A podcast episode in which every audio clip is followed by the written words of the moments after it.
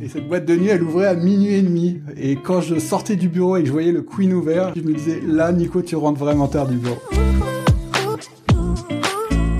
J'ai fait un mauvais choix, ouais. Mais, euh, mais c'est pas grave de faire des mauvais choix. Tu vois ce que je veux dire C'est tout le monde en fait. euh, ce qu'il faut, c'est les corriger euh, le plus vite possible. Je me rappelle du- d'une anecdote où j'étais invité dans le bureau d'Olivier Ourandade, qui était directeur général, et qui me dit bah là, je dois signer euh, le bon de commande pour la pub sur TF1. Est-ce que Nico, le, le- le 15 juin, le software sera prêt et est-ce que euh, je peux mettre 4 millions d'euros dans une campagne télé? Et donc, euh, bah, faut prendre ce genre de décision. Je suis Pierre L'Hôpitalier, cofondateur de Kaibi, société spécialisée dans le digital et le développement applicatif. Ces 15 dernières années, j'ai eu la chance de rencontrer de nombreux CTOs et talents du monde de l'IT qui le sont devenus. Aujourd'hui, je leur donne la parole et ils nous donnent leur vision.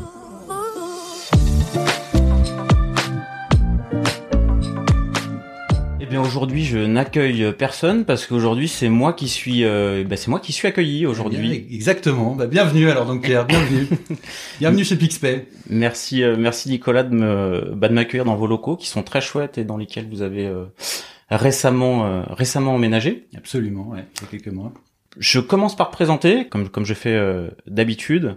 Nous on se connaît depuis une douzaine d'années. Absolument, ça, ça date hein, déjà. hein. On, est des, on est des vieux de l'informatique.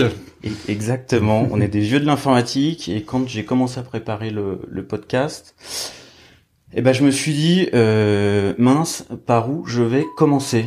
Parce qu'en fait, quand je fais le résumé, euh, sur les 12 dernières années, il y a trois énormes aventures et il y a beaucoup à dire, je pense, sur, le, sur, sur les trois. Et euh, bah, si, on, si, on résume un peu chronologiquement, euh, la première des trois, euh, c'est une, c'est ton premier poste de de CTO que tu prends chez euh, chez Eurosportbet dans, dans une aventure qui est quand même bah moi je la vis un petit peu je la vis un petit peu de loin à l'époque parce que je, je, je t'a- je t'accompagne sur certains sujets. Et c'est euh, bah c'est un sujet c'est beaucoup de pression c'est pour rappeler un peu le contexte euh, dans le cadre des, euh, du mondial de football de 2010, bah, certaines personnes se sont dit tiens, ça serait peut-être une bonne idée bah, de légaliser les paris sportifs. Il y a peut-être un marché à créer et euh, bah, une joint venture se crée entre entre euh, les familles Pinot, les familles Bouygues. Et c'est dans ce cadre-là que on te sollicite pour prendre le le poste de CTO euh, bah, pour créer le site de paris sportifs en ligne de cette joint venture. Exactement. Donc moi j'étais déjà euh, j'étais déjà dans le groupe TF1 puisque c'était effectivement une joint venture entre le groupe TF1 et euh, et euh, la famille Bouygues pour rentrer sur le marché du paris sportif en 2010. Mais moi j'étais déjà depuis un ou deux ans j'étais directeur technique internet et nouveaux médias d'Eurosport. Donc euh, c'est d'ailleurs à cette époque-là qu'on s'est connus pour être tout à fait honnête Pierre. Exactement. Et donc, euh, et donc, on s'occupait déjà euh, chez Eurosport. Enfin, je m'occupais déjà de tout ce qui était nouveaux médias, euh, le début du streaming télé, euh, le début de, de l'offre payante, une révolution pour Eurosport qui était quand même un, un vendeur de B2B, euh, enfin qui vendait son, son, son signal à des, à des câbles opérateurs et qui s'est lancé sur le marché B2C avec Eurosport Player, qui est aujourd'hui un des axes de diversification d'Eurosport. Ah, je te, là, je te vois dans tes yeux que tu, je te, je te remémore des vieilles, des, des vieilles histoires du passé. Alors, ju- ju- juste pour la, la- la petite histoire, à 17h, normalement, je vois Renaud, euh, que, au, au Fredo. Ah oui, euh, trop cool. Voilà. Donc Eh ben, c'est- tu le salueras de ma voilà, part, hein, dis donc. Ça fait, il est toujours chez Eurosport. Exactement. Ah bah, tu le Sur- salueras de ma Sur part. les aspects player et mobile. Ah Donc, bah euh, super. Bah, le, le pilier d'Eurosport est toujours là, donc Eurosport ne s'écroulera pas tant que Renault Fredo sera sera sera sera dans les murs. Et, euh, et donc effectivement, on, on se rencontre à, à cette époque-là. Et moi, je me pose la question, je crois que je ne l'ai jamais posée, euh, comment ça se passe euh, justement sur ce sur ce poste-là? Poste qui est quand même un petit peu euh, bah, un petit peu à risque, un petit peu exposé. Euh, La loi est pas encore passée en fait. Euh, la loi est pas encore passée. Il y a quand même des investisseurs qui mettent pas mal de d'argent et qui attendent des résultats. Euh, voilà, un poste exposé, un poste un peu casse-gueule. Ouais, c'est ça. Et puis, enfin moi surtout ce poste, euh, moi j'avais postulé en tant que en tant que responsable chez, chez au moment du lancement de ce projet-là. Donc il devait être en 2009 ou en, ju- en juillet ou en juin 2009. J'avais postulé à ce, à ce, à ce moment-là et pour être tout à fait franc avec toi, j'avais pas été retenu. Ma candidature interne n'avait pas été retenue et ils avaient préféré un CTO, un autre CTO qui venait de l'extérieur et qui avait qui était un peu plus euh, un peu plus euh, senior, un peu plus expérimenté. J'étais jeune à l'époque, hein, ça, ça nous, ça nous, mais j'avais même pas une trentaine d'années, donc ça nous, ça nous remet un petit peu en arrière, mais j'étais assez jeune. Et donc, euh, et donc, il avait préféré quelqu'un qui avait plus d'expérience. Et cette personne avait eu du mal à rentrer dans le poste. Euh, et globalement, le projet était assez mal embarqué, pour être, euh, pour être, pour être franc. Et donc, au mois de décembre, janvier, ce projet était vraiment, était vraiment tanké, quoi. C'était vraiment compliqué. Il y avait beaucoup de gens, des grosses équipes, et ça avançait pas comme ça allait, parce qu'effectivement, le contexte était compliqué. personne savait ce qu'on avait le droit de faire, pas faire. Personne savait quelles étaient les contraintes qui allaient être mises en place par l'autorité de régulation des jeux en ligne, l'Argel, qui n'était même pas constituée à ce moment-là. Donc il y avait un projet qui était un peu flottant, euh, du coup des tensions un peu entre l'ancien CTO et le directeur général d'Eurosportbet, et, euh, et, et, ces tensions ont amené au, départ de cette personne-là. Et donc on m'a appelé en interne un peu en mode euh, en mode pompier. Est-ce que tu qu'est-ce que tu peux faire? Et voilà, je suis arrivé euh, début janvier, enfin juste après les, les, les, congés de fin d'année, et pour une ouverture du marché qui pour le coup était euh, était euh, immuable puisque c'était la Coupe du Monde de, de, de football en 2010, donc en juin 2010. Donc globalement, il y avait six mois et pas eu un jour de plus euh, pour essayer de sortir un site de paris en ligne. Euh, voilà, donc un site de paris en ligne pour pour pour les gens qui savent qui savent pas, c'est quand même quelque chose de technologiquement assez compliqué parce que c'est un site e-commerce, euh, mais c'est un site e-commerce avec des dizaines de milliers de références, avec la petite particularité que les prix changent toutes les trois toutes les trois secondes. Donc tous les prix de ces 10 000 références changent toutes les trois secondes. Et si ton prix est faux pendant plus de 7 secondes, eh ben tu, tu peux perdre beaucoup d'argent parce que si tu si tu vends un prix, euh, si tu vends euh, qui va marquer le prochain but alors que le prochain but est déjà marqué? Il vaut mieux avoir la bonne stat. Et il vaut mieux avoir la bonne stat, il vaut mieux avoir la bonne donnée et il vaut mieux fermer tes paris au bon moment parce que sinon il y a toute une population de gens qui qui s'en font un métier et qui vont traquer ces erreurs et qui euh, quand ils repèrent une erreur, bah, sont capables de mettre beaucoup d'argent et toi te faire perdre beaucoup d'argent. Donc c'est un challenge technologique techniquement, vous faisiez comment Vous aviez développé le l'applicatif derrière qui générait euh, alors technologiquement non. Alors il y avait deux choses. Il y avait euh, il y avait ça c'était une des bonnes idées que je n'ai pas eu puisque c'est la personne qui était avant moi qui l'a eu. C'est de se reposer sur un progiciel hein, qui était un progiciel du marché, euh, une boîte une boîte serbe de mémoire qui s'appelait Finsoft alors là, tu me fais, euh, tu me fais revenir en arrière, hein, mais peut-être que je dis des bêtises, hein, mais euh, ouais, voilà, et qui, et qui avait la particularité d'avoir un soft qui existait déjà, qui était déjà utilisé par des grands bookmakers, en particulier des bookmakers anglais. Euh, et donc toute la partie gestion des cotes, euh, toutes les interfaces mises à disposition du trading, euh, toutes les toutes ces choses-là étaient déjà gérées dans le soft. Et c'est eux qui aussi géraient la partie euh, la partie intégration des flux de données, parce que évidemment c'est 10 000 références, tu vas pas les mettre à la tu vas pas les mettre à jour toi-même à la main. Donc tu as des flux de données qui arrivent de, de plein de sources, le fournisseur de données foot, le fournisseur de données basket, et donc tu toutes ces données évidemment en temps réel, évidemment avec euh, ces fameux délais. Et si tu prends quelques secondes de retard, eh ben tu, tu, tu es pas bien. Donc cette partie core core du, du, du logiciel a pas été développée par nous. Je pense que s'il avait été développé par nous, on serait, on serait jamais sorti. Enfin, c'est un, c'est un, c'est un travail colossal. Mais nous, on gérait toute la partie euh, interface au-dessus, c'est-à-dire toute la partie application mobile, application web, euh, enregistrement des utilisateurs, euh, espace client, enfin toute la partie euh, interface euh, mise à disposition des, des, des parieurs. Quoi. Voilà, donc c'est quand même, même s'il n'y avait pas le corps du, du soft, c'est quand même un gros projet d'intégration et c'est un gros projet. voilà. Donc toi, tu arrives en tant que CTO, les choix techniques sont déjà faits Les choix techniques sont déjà faits, les choix techniques, des choix techniques n'étaient pas forcément... Celui-là, celui, ce, choix dont je t'ai parlé était un bon choix. Il y avait d'autres choix qui étaient un peu moins, un peu plus hasardeux. Euh, mais oui, il faut faire avec, quoi. Il faut faire avec, faut faire avec une techno qu'on n'a pas choisie. Il faut faire surtout avec une équipe qu'on n'a pas choisie. C'est-à-dire que, euh, c'est-à-dire que moi, je suis arrivé, il y avait déjà... Euh, une vingtaine de développeurs, euh, une peut-être 25 développeurs. Enfin, tu, tu, tu, sais bien, tu sais bien les volumes. Hein, donc euh, il y avait beaucoup de gens euh, et il y avait peu d'encadrement, il y avait peu de leadership technique. Il y avait beaucoup de juniors qui étaient qui étaient mis en les uns à côté des autres, mais sans être vraiment cadrés ni d'un point de vue technique ni d'un point de vue managérial. Donc c'est assez compliqué, ouais. C'est une période, et c'est une période assez compliquée parce que parce que parce que c'est beaucoup de stress, beaucoup de pression. Je pense que c'est, je, je, je, je, suis considéré par certains, dont ma femme, comme un gros travailleur, mais à cette époque-là, euh, j'avais des nuits très très courtes et je me relevais tôt le matin. Et oui, c'était c'était une période c'était une période compliquée. Et en plus, d'autant plus que euh, ben on est on est euh, on est invité dans dans le bureau. Je me rappelle d'une anecdote où j'étais invité dans le bureau d'Olivier Orandat, qui était directeur général et qui me dit bah là je dois signer le bon de commande pour la pub sur TF1. Donc c'est un bon de commande pour notre campagne de pub. Je peux j'ai repoussé au maximum, je peux pas repousser plus. Donc c'est 4 millions d'euros qui vont être dépensés sur lesquels on peut pas revenir. Est-ce que Nico, le, le, le, 15 juin, le software sera prêt? Et est-ce que je peux mettre 4 millions d'euros dans une campagne télé? Donc avec euh, une campagne télé premium, hein, avec euh, avec des, des, des, spots de pub entre la, la pendant la mi-temps de la, de la finale, enfin voilà. Et donc, euh, bah, faut prendre ce genre de décision. Enfin, en tout cas, faut faut voilà. Donc c'est assez stressant. Donc voilà, en fait, elles se prennent assez facilement parce qu'on se dit, bah, de toute façon, on n'a pas le choix. Donc donc on. Tu pouvais pas dire non, en fait.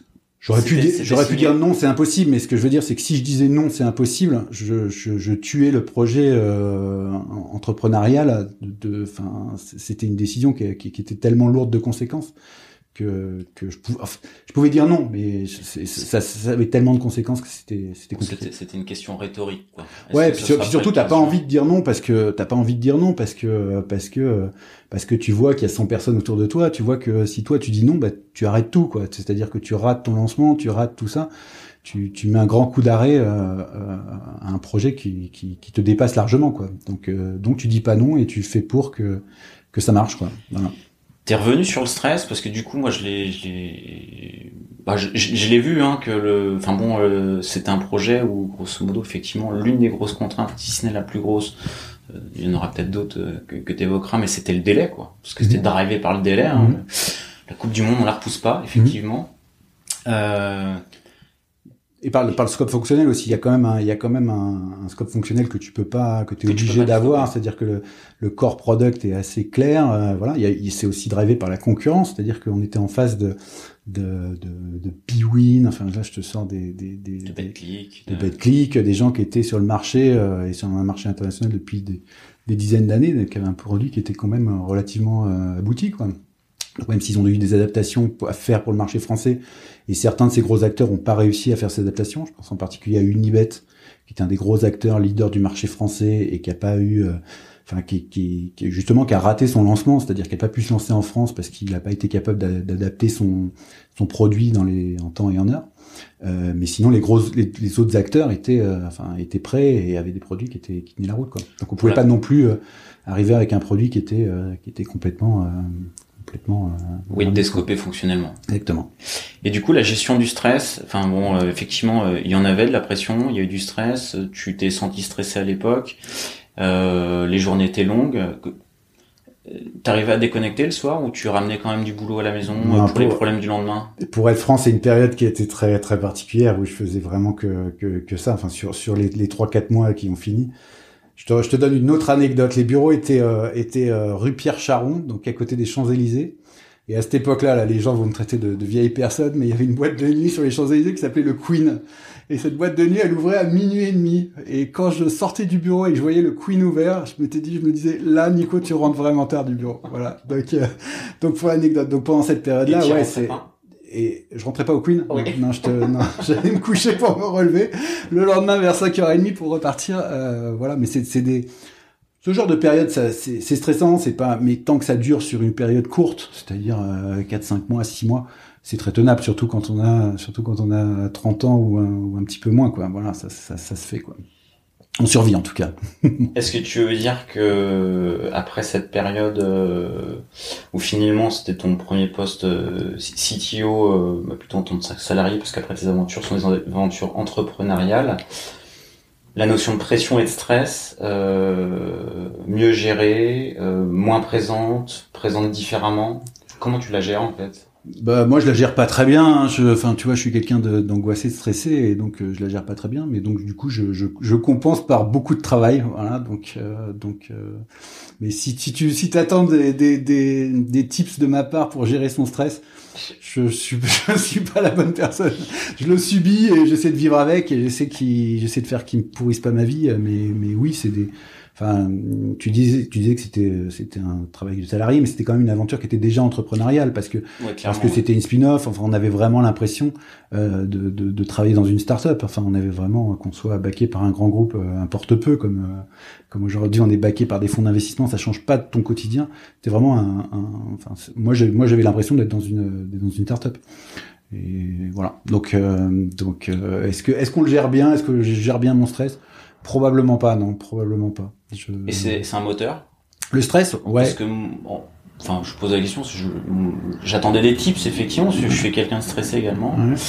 Et je, je, mais je pense que c'est un moteur aussi. Ouais, c'est un moteur. Enfin, on est des, on est euh, formé par le système euh, français qui nous fait de nous des ingénieurs euh, stressés et travailleurs. Ouais, mais c'est des moteurs. Ouais. Le, le, le je sais pas si c'est l'envie de bien faire ou la peur de mal faire. Ouais, c'est des, des moteurs. Et ça, mais c'est pas un mal. Enfin, je veux dire, c'est pas, c'est pas un mal quoi. Tant que ça te, tant que ça te, ça, ça te ruine pas la santé et la vie, ça va quoi. Voilà. Mais, mais je suis toujours là. Hein. Ah ouais.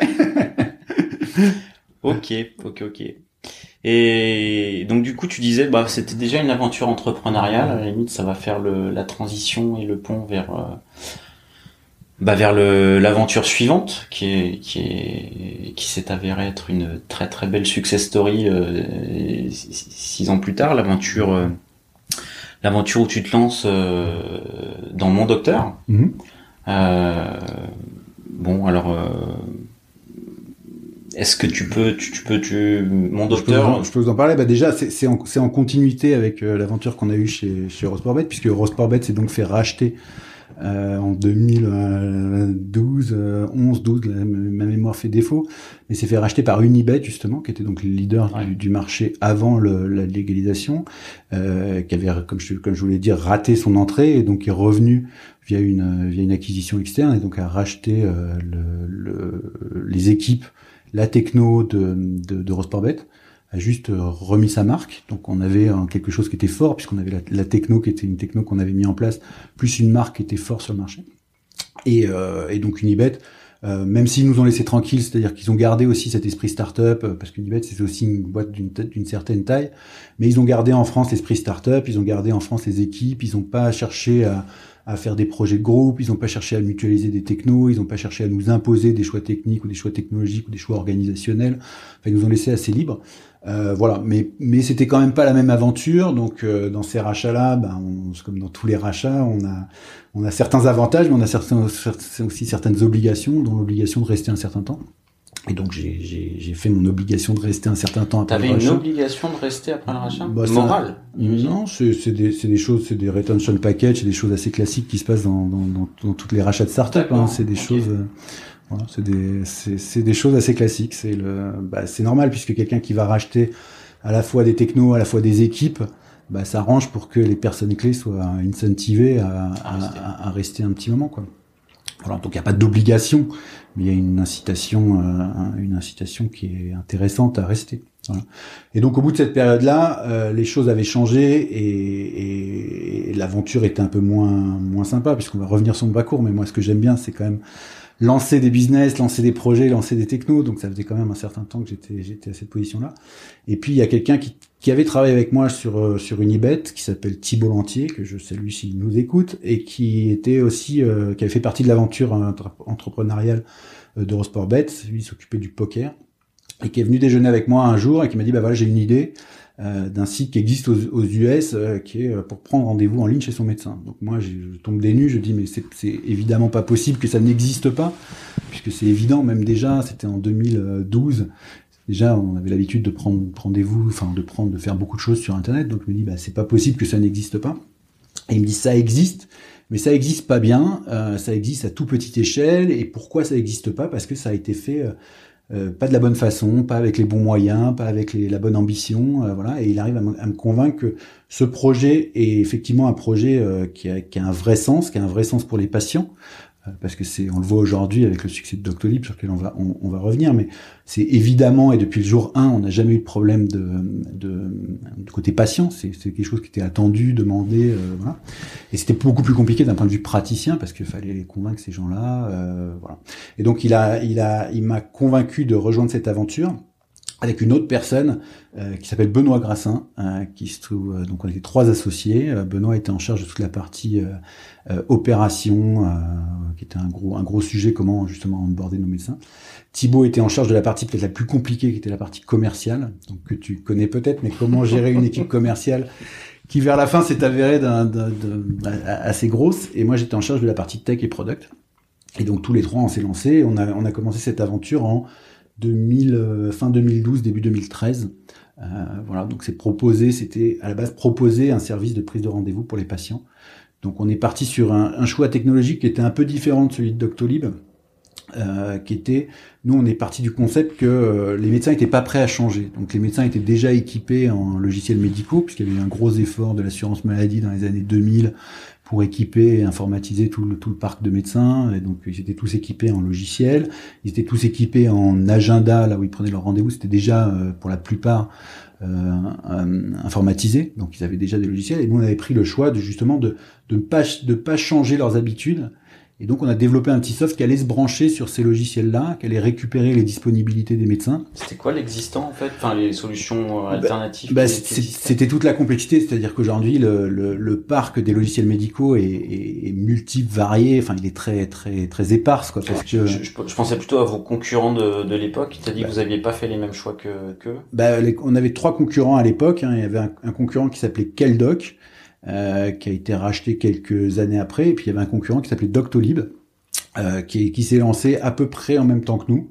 Euh, euh voilà, mais on va, on, va revenir dessus. Ils, ils ont pas fait le même choix technologique, ils n'ont pas fait le même choix de financement non plus au départ. Euh, voilà, et ça, ça, peut expliquer un petit peu la, la, les, les, ce qui, ce qui s'est passé par la suite. Mais donc au départ, voilà, nous, on, nous on part de ce choix-là en disant, euh, on veut pas imposer aux médecins quoi que ce soit, donc on se branche sur ces logiciels médicaux. Et donc on arrive à faire une solution qui est assez peu intrusive, qui est assez peu euh, qu'on a réussi à déployer assez facilement chez les médecins, puisqu'il n'y avait pas de gestion du changement, il n'y avait pas de. On va revenir peut-être sur tous ces enjeux-là, mais mais c'était assez simple à c'était assez simple à, à, mettre en place. Mais on a euh, assez rapidement vu les limitations technologiques et techniques que nous que, que du choix du choix qu'on avait fait et on était assez assez rapidement bloqué. C'était quoi les limites techniques du coup bah, Les limites techniques, c'est qu'on arrivait assez facilement à lire dans ces dans ces agendas pour pouvoir récupérer les disponibilités du médecin, mais on arrivait difficilement à écrire. On a on maîtrisait pas la chaîne complète de de, de prise de rendez-vous, et donc il y avait des taux d'erreur qui étaient forts. Il y avait des gens qui se présentaient chez des médecins alors que les rendez-vous étaient pas pris. Enfin, il y avait il y avait des problèmes technologiques qui étaient dus au choix qu'on avait fait. Et le choix qu'avait fait Doctolib à, à l'autre époque était un choix plus compliqué à mettre en place et plus machin. C'était d'imposer un logiciel au médecin. Euh, donc de, de gérer la, chaîne de bout en bout de la prise de rendez-vous, c'est-à-dire que de la secrétaire qui rentre le, le, le, le rendez-vous, enfin qui gère l'agenda, jusqu'au patient qui prend rendez-vous en ligne. Et donc ils ont fait ce choix technologique de maîtriser ça. Donc ça c'était ambitieux parce que parce que euh, faire changer les médecins, c'est des gens qui sont pas technophiles, qui sont réticents au changement, qui sont ça marche, ça marche bien déjà. voilà, ça marche bien. Il y a, et puis il y a il y a, il y a enfin c'est surtout des gens qui qui aiment pas le changement quoi. C'est ils ont leur organisation, c'est c'est enfin ils ont mis plusieurs années à mettre en place leur organisation, changer d'organisation, même changer la plaque, plaque du, la place du bloc-notes, c'est un peu compliqué. Donc mettre en place et réhabituer euh, toute une organisation sur un autre logiciel, c'était compliqué? Mais c'est un choix payant, euh, puisque ça te permettrait de maîtriser toute la chaîne et de proposer des fonctionnalités qui fiabilisaient la prise de rendez-vous, mais aussi aller au-delà de la prise de rendez-vous. Euh, le rappel SMS, enfin tous ces, toutes ces, toutes ces, toutes ces, ces choses-là. Donc, euh, donc voilà, donc on a commencé assez fort, on en a vendu, on en a vendu pas mal, mais on a. Mais Comment ça commence de, de, mon docteur? Bon, du coup, euh, là, l'expérience d'avant, la grosse contrainte, c'était le timing, c'était le temps, c'était drivé par euh, par les délais. Bon, la concurrence, j'imagine, t'amène un time to market qui est, qui, qui, est un peu identique. Mhm. Mais euh, comment ça démarre? Parce que là, euh, j'imagine que l'une des contraintes, c'est que vous partez avec peu de moyens. On part avec peu de moyens, c'est pas, enfin c'est pas les années en ce moment. Hein. C'est-à-dire que faut se remettre à l'époque, c'était compliqué de, de le, le, le, private equity, le, le, venture capital était, était pas aussi développé. Oui, donc on avait peu de moyens. Euh, et donc on part. Bah, moi, je développe un, des briques logicielles pour s'intégrer au, au, au, logiciel. Je développe un site internet. Et puis mes deux mes deux collègues prennent leur téléphone et vont commencer à appeler euh, à appeler euh, des dizaines et des dizaines de médecins par jour, à faire des dizaines et des dizaines de rendez-vous. Euh, voilà. Donc vous êtes trois dans. On est trois dans un garage. Voilà, c'est ça.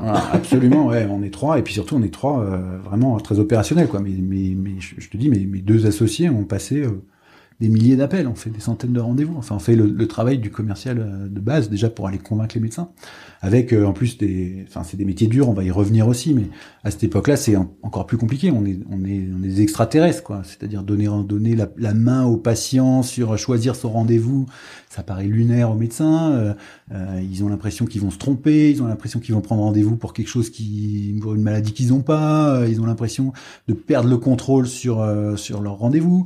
Ils ont l'impression que mettre à disposition leur disponibilité, ça va nuire à leur réputation, parce que quelqu'un qui aurait beaucoup de disponibilité serait forcément considéré comme un médecin de seconde zone. Enfin, ils ont des peurs un peu euh, irrationnelles euh, qui qu'il faut combattre une par une euh, et, et, les, et, les convaincre que bah, cette solution est un bien pour le pour le pour le patient demandé par les patients, mais aussi qu'elle leur apporte beaucoup d'avantages. Quoi. Donc donc en particulier ça réduit vachement le, nombre d'appels qu'ils ont au cabinet, ça leur permet d'automatiser un certain nombre de tâches et de se concentrer du coup sur des tâches à plus forte valeur ajoutée ou en tout cas à valeur médicale plus forte, enfin de diminuer un peu le temps euh, passé à l'administratif, de se concentrer sur vraiment leur métier qui est, qui est, de soigner les patients et de passer du temps en, face de leurs patients. Quoi. Donc les, les comptes, enfin tes contraintes finalement, euh, toi sur ta partie qui était la partie technique, euh, développement et produit, euh... Bah dans la première partie, dans le premier choix technologique, la contrainte c'était qu'il y avait effectivement une, une, une, ribambelle de logiciels en face. Donc il y avait, euh, j'ai dû développer, euh, je sais pas, 70 connecteurs sur 70 logiciels différents. Donc j'ai fait 70 intégrations, euh, plus ou moins bancales, plus ou moins pirates, plus ou moins faciles, plus ou moins autorisées. voilà, donc c'était et la contrainte c'était, j'avais mis comme contrainte de pas mettre de contraintes techniques justement à la partie commerciale et donc je disais à mes, commerciaux, mes vendeurs, si vous me trouvez un, client, quel que soit son logiciel, je vous intégrerai le logiciel. J'y suis arrivé à 80%. Des fois, j'y suis pas arrivé, mais j'y suis quand même plus ou moins arrivé. Quand tu dis un commercial, j'y arriverai. Il, va te le prendre. écoute, écoute, en tout cas, faut pas les brider. Faut pas leur dire. Je voulais pas leur dire non, non. J'ai une liste de logiciels et tu vas, j'en ai cinq et tu vas me choper les médecins qui ont ces cinq logiciels là. Donc voilà. Et puis après, donc ça c'était la première contrainte et la deuxième contrainte, quand on a fait le, choix pivot, c'est-à-dire de développer notre propre solution d'agenda et notre propre solution de, de gestion de patientèle euh, bah là c'était c'était des contraintes technologiques et puis des contraintes aussi sur lesquelles je pense qu'on va revenir parce que c'est un c'est un peu c'est des contraintes du X et d'utilisabilité. C'est-à-dire les gens qu'on a en face dans les cabinets médicaux c'est des médecins qui je te l'ai dit sont pas technophiles et puis qui ont d'autres choses à faire que ça. et c'est des secrétaires médicales qui sont débordés euh, qui ont cinq tâches en même temps euh, le téléphone sonne tout le temps et, et qui sont pas non plus hyper hyper technophiles. Donc faut que ce soit simple faut que ce soit euh, faut que ce soit efficace et puis il y a une particularité aussi qu'on a fait, enfin que Doctolib a fait comme nous, c'est-à-dire de s'adresser à l'intégralité du marché, euh, l'intégralité du marché. Donc c'est-à-dire du petit cabinet généraliste où le mec est tout seul jusqu'à euh, l'hôpital public euh, et, et, en allant bah, du généraliste au dentiste au, au dermatologue au, voilà. Et chacun de ces chacun de ces de, de, ces métiers chacun de ces spécialités a des contraintes euh, voilà, un, un, généraliste a des créneaux d'urgence par exemple, donc tous les matins ça doit décliquer, ça doit. Enfin, il y a plein de petites contraintes. Un spécialiste, ça travaille à la moitié du temps en clinique, donc sur un lieu A, l'autre moitié du temps sur un lieu B. Enfin, chacun a ses petites contraintes d'organisation qu'il fallait faire rentrer dans un logiciel. Euh, donc paramétrer un logiciel et une fois qu'il soit paramétré, le rendre le plus simple possible pour euh, en utilisation quotidienne. Donc c'était l'un des enjeux les plus les plus complexes de faire un, de faire une solution qui était euh, utilisable et simple d'utilisation et, et, paramétrable. Et là, toi, t'as le T'es es accompagné là-dessus sur sur de l'ergonomie, euh, sur l'utilisabilité, sur. Euh, je, je, suis peu accompagné. On le fait, on le fait nous-mêmes, quoi. C'est-à-dire qu'on le fait, euh, on le fait avec les, les ressources qu'on a. Donc effectivement, c'est la première ressource que j'ai pris. En, enfin, ah, c'est le, le, premier. Ouais, c'était un, c'était un quelqu'un qui était qui, qui, qui, qui, était chargé de faire le front et qui était chargé de ouais de, de travailler sur ces aspects-là, pas sur les aspects produits, mais sur les aspects tech. Voilà, puis on le fait, euh, on le fait en écoutant nos clients, on le fait en se prenant des portes, on le fait en se prenant euh, des, des, réflexions de médecins en disant là je comprends pas. Enfin, voilà quoi, on le fait. Euh, enfin, voilà. C'est pas non plus rocket science, ça je te dis pas, mais, mais ce que je veux dire c'est que c'est effectivement la complexité de ce truc-là, c'est c'est faire un truc qui soit simple d'utilisation et, et, très paramétrable, qui puisse s'adapter à toutes les à toutes les à toutes les situations. Et donc là, tu, tu me relates un peu les, les débuts avec euh, peu de moyens, euh, euh, tu développes tout. Euh, bon, arrive un moment, bah, ça fonctionne bien. Mhm. Vous avez levé Alors, on a fait, on a fait un choix qui était peut-être un choix atypique pour une start-up parce qu'on avait une conviction forte qui s'est avérée fausse, hein, d'ailleurs, c'est que le marché allait mettre, la, allait mettre beaucoup plus de temps, enfin allait mettre énormément de temps à, à maturer. C'est-à-dire que là, on était convaincu du succès de cette solution. On était convaincu qu'elle était drivée par un besoin euh, qui était un besoin euh, et patient et médecin, mais on pensait que ça allait prendre euh, au, ouais, au, moins une dizaine d'années, au moins peut-être une quinzaine d'années avant de, avant de s'imposer sur ce marché-là. Et donc on s'est dit, bah, on est parti pour un marathon. Et ces délais-là, qui sont des délais longs, bah, on a considéré que c'était des délais qui n'étaient pas supportables par un fonds d'investissement et qui étaient plus supportables par un industriel. Donc on s'est tourné vers un industriel qui avait euh, un projet un peu similaire et qui avait des, qui avait des synergies, euh, qui avait en tout cas une volonté de, de, de se développer dans la, dans la e-santé, qui était le groupe Lagardère. Et donc on a fait rentrer notre capital assez tôt euh, et qui nous a accompagnés jusque, jusque, jusqu'à la fin. Et voilà, donc c'était un choix assez, assez, certains diront étrange ou, ou, ou, particulier. En tout cas, ce qui a motivé notre choix, c'est que voilà, ces gens-là pouvaient peut-être nous donner plus de temps et plus de moyens et, du, et des moyens peut-être plus sur la durée. Voilà, et moins attendre une rentabilité rapide, une croissance hyper rapide. Voilà. Et le marché nous a étonné parce que euh, il, le marché a réagi beaucoup plus rapidement que beaucoup plus rapidement que prévu. Alors c'est c'est dû au fait que qu'on était là, qu'on avait beaucoup de moyens, parce que le, groupe Lagardère a mis quand même beaucoup de moyens. Hein. C'est-à-dire que tout cumulé, ils ont dû mettre 25 millions d'euros sur ce, sur ce projet-là. Donc c'est un, un, un, gros ouais. investissement de, de, de, de leur part. Et puis il y avait Doctolib. Ils entrent au capital quoi, fin de première année, fin de deuxième. Ils, ils entrent au capital assez rapidement, ouais. Ils entrent au capital en tant que minoritaire, et puis après effectivement ils nous suivent sur tous les tours, et, et, et, et à la fin ils ont mis beaucoup d'argent, donc ils okay. avaient une place euh, qui était qui était qui était importante. Et puis le marché mature vite euh, grâce à nous et grâce aussi à Doctolib. C'est-à-dire que Doctolib, là, on a mis 25 millions d'euros, on a mis presque 100. Donc, euh, donc ils, wow. ils, avaient une conviction forte. Euh, euh, Stanislas Niok-Château et ses investisseurs, c'était que si on mettait les moyens, le marché pouvait aller plus vite, enfin, on pouvait maturer plus vite que, que voilà. Et donc ils ont mis énormément de moyens. Et donc assez rapidement, quand je dis assez rapidement, c'est au bout de de 2-3 ans, on avait chacun, euh, donc nous, on avait euh, peut-être 100, 120 commerciaux. Je te parle juste de la force commerciale qui tournait sur le terrain, c'est-à-dire qu'elle allait voir les médecins euh, un par un, euh, prendre rendez-vous, aller leur présenter la solution, aller dans tous les cabinets de France. Et Doctolib en avait 250 ou, ou, ou, 300 commerciaux. Donc avec ces 500 commerciaux et tout cet investissement qui a été mis en place, ben on a ça réussi. Vite, ouais, ouais ça, ça, a réussi à, à, faire que le marché adopte la solution. Mais objectivement, beaucoup plus vite que ce que, que ce que j'avais en tête. Et c'est particulièrement vrai aussi pour euh, pour l'hôpital public. Donc euh, nous on a commencé nos premiers donc on est parti de la médecine libérale euh, donc pendant un an, un an et demi et puis et puis il y a eu des premières marques d'intérêt sur les hôpitaux. Donc moi je m'occupais de la partie tech, je m'occupais aussi de la partie avant-vente. Donc c'est moi qui allais faire un peu la partie technico-commerciale sur les grands comptes. Et pareil, je me suis dit, bah, j'y vais, je vais au rendez-vous, mais avant qu'un hôpital public s'équipe en solution de prise de rendez-vous en ligne, il va se passer 5 euh, ans. Et ben pas du tout. Figure-toi que même l'hôpital public a trouvé un vrai intérêt dans cette solution et s'est équipé en, en, en, quelques mois. Quoi. Il y a eu un, il y a eu un, un appel d'offres qui a été fait euh, par la PHP, qui s'est équipé assez rapidement euh, et donc du coup qui a fait suivre toute une série de d'hôpitaux publics. Donc euh, en, en, disons en 3-4 ans, on est passé de votre, votre projet est fou à, à, à, à, à l'hôpital public donc euh, des, des, des, gens qui sont quand même un conservateur, hein, c'est pas péjoratif que de dire ça, mais quand même qu'on ouais, certain... y a une inertie. voilà, il y, a une inertie. Et voilà, et donc tout le monde s'est équipé. Et donc euh, si maintenant on rajoute en plus le, le, la Covid aujourd'hui, je pense que les taux d'équipement des médecins, ça doit, ça doit frôler les, 50-60%. Ouais, je pense. Hein. Donc du, du coup, je, ça me permet de rebondir parce que je disais tiens, j'allais faire de technico-commercial avant vente. Mmh sur euh, j'aime bien j'aime bien. sur, les hôpitaux.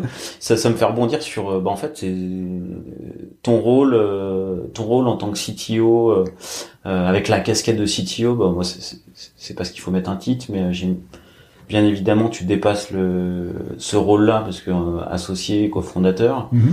c'était c'était quoi toutes tes casquettes tous tes rôles déjà bah, ça doit rendre schizophrène d'être euh, product enfin t'as la vision produit, mm -hmm.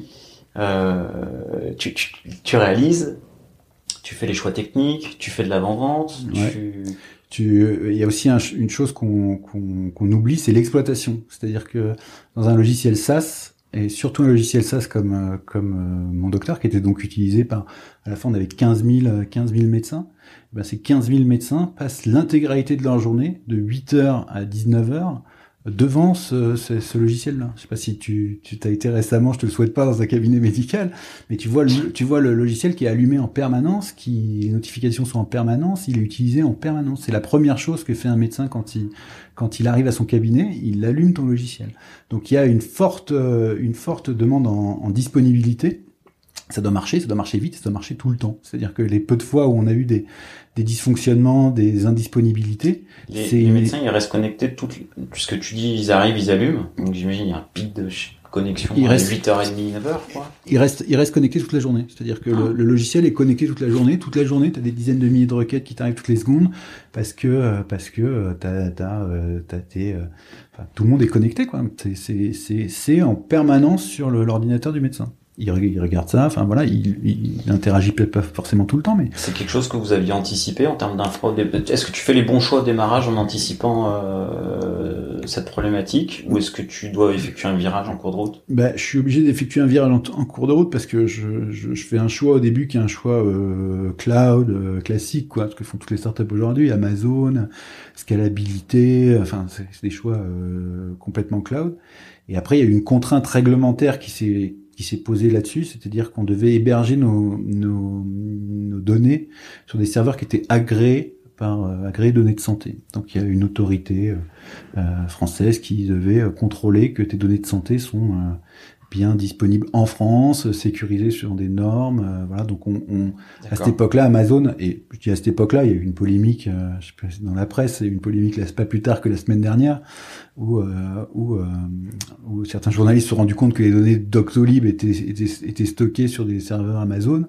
Euh, qui sont pourtant Amazon depuis, euh, qui sont agréés données de santé. Ça a fait une polémique. Euh, enfin, ça, c'est monté jusqu'à la, jusqu'à jusqu'au Conseil d'État, quoi. Donc, donc, voilà. donc aujourd'hui, le choix, ce que je veux dire, c'est que le choix technologique à cette époque-là nous a été imposé. le virage t'est imposé. Le, le, le, virage et le choix d'hébergement nous a imposé parce que des, des gens qui sont hébergeurs agréés données de santé en France, il n'y en a pas beaucoup.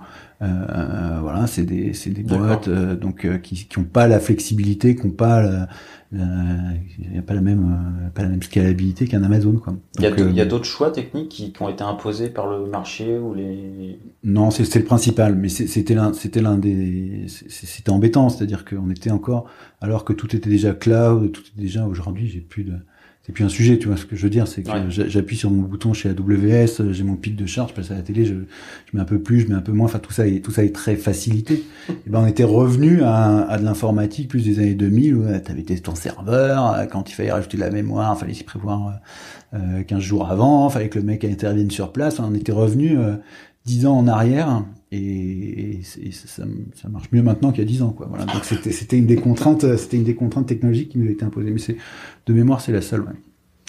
Enfin, et après des toutes les contraintes euh, classiques euh, qui sont peut-être renforcées quand on parle de données de santé qui sont tout ce qui est RGPD euh, enfin CNIL voilà, enfin tous ces toutes ces contraintes sur sécurisation des données qu'il fallait gérer. qu'il fallait gérer. Mm. Donc du coup, tu gères l'exploitation. Donc l'exploitation, c'est voilà. Donc je gère l'exploitation, je gère la partie produit avec euh, avec une brillante équipe produit qui est encore derrière moi d'ailleurs puisqu'il m'a suivi chez PixP. Enfin certains m'ont suivi chez PixP.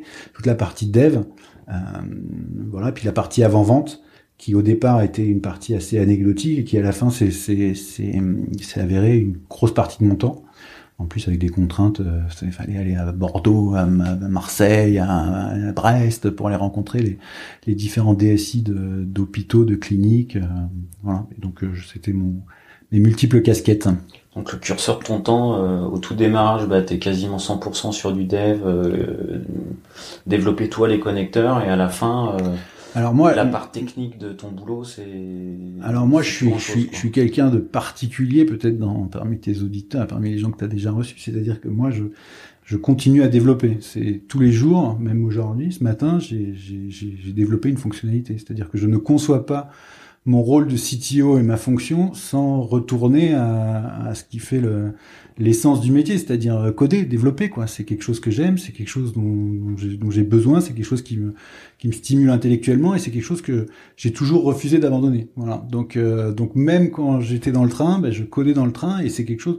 C'est c'est pas une c'est pas une. une... T'aimes ça quoi. Ouais, j'aime ça. J'allais dire c'est une rigueur ou c'est un c'est une c'est quelque chose que je m'impose, mais pas du tout. En fait, c'est quelque chose qui me qui m'aère l'esprit, qui me qui me qui m'intéresse. Tu parlais de stress tout à l'heure, c'est c'est quand on est concentré sur non mais quand on est concentré sur un sur un problème technique ou sur un problème de dev, on est on n'est pas stressé parce qu'on est euh, focus sur ce qu'on sur ce qu'on sur le problème qu'on cherche à résoudre. Donc euh, voilà. Donc euh, donc, quand, quand, tu développes, c'est ta petite soupape. Ouais, puis, puis c'est quelque chose que enfin moi je, je je conçois pas des enfin après je qu'on soit pas des gens qui, qui, qui encadrent des équipes techniques, qui font de la technique euh, sans, euh, alors que la dernière fois qu'ils ont touché une ligne de code, c'était il, il, y a 20 ans. Donc, euh, mais, mais c'est plus par choix personnel que et par goût personnel que par idéologie, quoi. Mais, mais je, voilà. Mais je me, je me l'impose et c'est quelque chose que je, je fais et que j'espère je ferai, euh, je ferai toujours. Et si tu avais une équipe de 60, 70, je sais pas quelle est la taille des, des équipes maintenant ou, ou, ou, chez mon docteur, mais euh, des équipes de 60, 70, 80 développeurs, tu, je, tu, tu, continuerais en fait. Ouais. Alors, moi je suis, je suis aussi peut-être quelqu'un d'atypique euh, dans ce métier, c'est-à-dire que je suis, je, je je cherche pas à, la course au plus grand nombre. C'est-à-dire que je, je, tire aucune gloire à avoir des équipes énormes, pléthoriques, et je, suis assez Jeff Bezos là-dedans. C'est dès que ça dépasse deux pizzas, euh, c'est compliqué quoi. Faut faut faut splitter. Donc moi j'ai toujours été euh, partisan des petites équipes de gens impliqués, de gens qui, sont autonomes, de gens qui, qui, travaillent par eux-mêmes, de gens qu'on n'a pas ou peu besoin de driver qui et, qui euh, et, qui sont efficaces mais donc du coup euh, en, plus petit nombre. Donc euh, donc je te dis à part Eurosportbet devait y avoir une cinquantaine de personnes mais c'est c'est c'est une grosse majorité. Chez chez chez mon docteur on était une vingtaine quoi. Voilà donc ça reste des équipes à taille humaine et, euh, et, même sur ces équipes-là, enfin, une, dernière, une autre anecdote, on travaille sur un projet en ce moment chez Pixpay. Voilà, c'est, j'ai nommé quelqu'un qui allait être architecte, j'ai nommé enfin, quelqu'un qui va plutôt faire la gestion du projet. Et moi, je me suis mis comme rôle de développeur. Donc, euh, moi, je suis développeur sur ce projet-là. Voilà, et ça me pose aucun euh, aucun problème. Même ce, même je, je, je, trouve ça, je trouve ça particulièrement sain. voilà, mais je suis peut-être le seul à, à, à, faire ça. Donc voilà, pour dire au début, je codais, à la fin, je codais plus. Non, je, je codais toujours et voilà, plus ou moins, hein, mais, mais au moins, j'essaie de, j'essaie de faire une, bon, allez, entre 40 et 30-40% du temps. Pour le coup, c'est assez atypique en termes de d'orga. Euh, bon, t'as la cascade CTO, mais mmh. Euh, t'es en t'es en mesure de complètement déléguer sur certains aspects, certains projets, la partie archi, la partie choix, et te mettre en retrait de. Je me mets pas en retrait de la partie choix, c'est-à-dire que les choix, pour moi, ils sont ils sont collégiaux, quoi. C'est-à-dire qu'on discute, on, on, argumente, on s'engueule, on dit non, je préfère ça, je préfère ci. Enfin, le choix, le choix technologique, en tout cas, il est fait euh, de façon collégiale. Et d'ailleurs, c'est quand on est tout seul, c'est parce qu'il y a des moments de ces aventures-là où je suis tout seul, bah, je fais des mauvais choix. C'est-à-dire quand je suis quand je suis seul à, à, décider de quelle va être la techno, quel est machin, je fais des mauvais choix. C'est beaucoup plus confortable quand on a euh, euh, comme comme ici un, un, un, ou deux architectes, euh, enfin des, des, compétences, des bonnes compétences avec qui on peut discuter et challenger. Donc les choix on les fait ensemble, euh, l'organisation on la met en place, enfin l'architecture on la design ensemble et puis après ouais chacun euh, chacun fait son petit bout de fait son petit bout du travail quoi. Bon, donc, toi, toi ta, ta, manière de fonctionner, c'est je, je, suis dans l'équipe, je suis je suis pas au-dessus, c'est choix collégial, c'est euh... absolument, ouais, absolument. Et, euh, c'est comme ça que t'aimes bosser et que C'est comme ça que j'aime bosser, c'est comme ça que j'arrive à, à, à, responsabiliser un peu des gens et à dire que voilà, ils ont, oui, il y a pas quelqu'un qui décide et quelqu'un qui exécute. Hein, c'est pas, c'est Chirac et Sarkozy. Hein, c'est pas ça. Il y a pas quelqu'un qui décide et quelqu'un qui exécute. Euh, c'est on est, on exécute tous et on décide tous et on essaie de, voilà quoi. Donc après on exécute plus ou moins, on décide plus ou moins et ça dépend des moments et ça dépend des projets, ça dépend des choses, mais oui, j'aime bien que j'aime bien que. En tout cas, je, je, je, n'aime pas quelqu'un qui. Et, aujourd'hui, maintenant que j'ai plus le choix dans mes équipes, j'aime pas quelqu'un qui me dirait, bah, dis-moi ce que j'ai à faire. Enfin, c'est, c'est, ouais, enfin, c'est pas possible.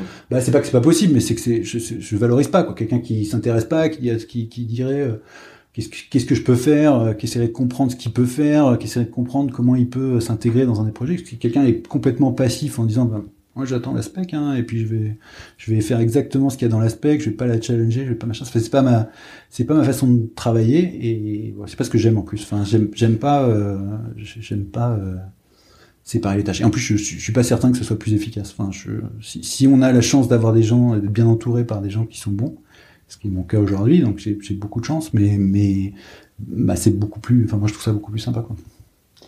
Du, bah, du coup, ça fait un pont euh, sur euh, peut-être une thématique recrutement. Mhm. Justement, euh, tu as l'air de, de bien savoir ce, ce que tu veux, ce que tu veux filtrer. Euh, com- Ouais, déjà, je fais comme tout le monde, hein, je fais ce que je peux parce que le, le marché est pas non plus, euh, on n'a pas, tout- on n'a pas toujours tous les choix et tous les machins, mais Mais alors du coup, comment tu fais un pour, enfin voilà, comment tu fais pour recruter? Est-ce que tu as une méthode particulière? Est-ce que dans les process d'entretien, est-ce que tu as une petite question à toi? Est-ce que c'est pur feeling Alors c'est beaucoup de feeling et comme je te le disais avant qu'on commence à enregistrer, j'ai pas de, je suis pas un grand théoricien de, de, de l'organisation des systèmes, enfin de- des, des, services informatiques, des services product. C'est beaucoup du feeling et c'est beaucoup, euh, voilà, donc c'est c'est des chances, des opportunités. Donc plus on a de moyens, plus c'est facile parce qu'on peut euh, embaucher des gens qui nous font le filtre.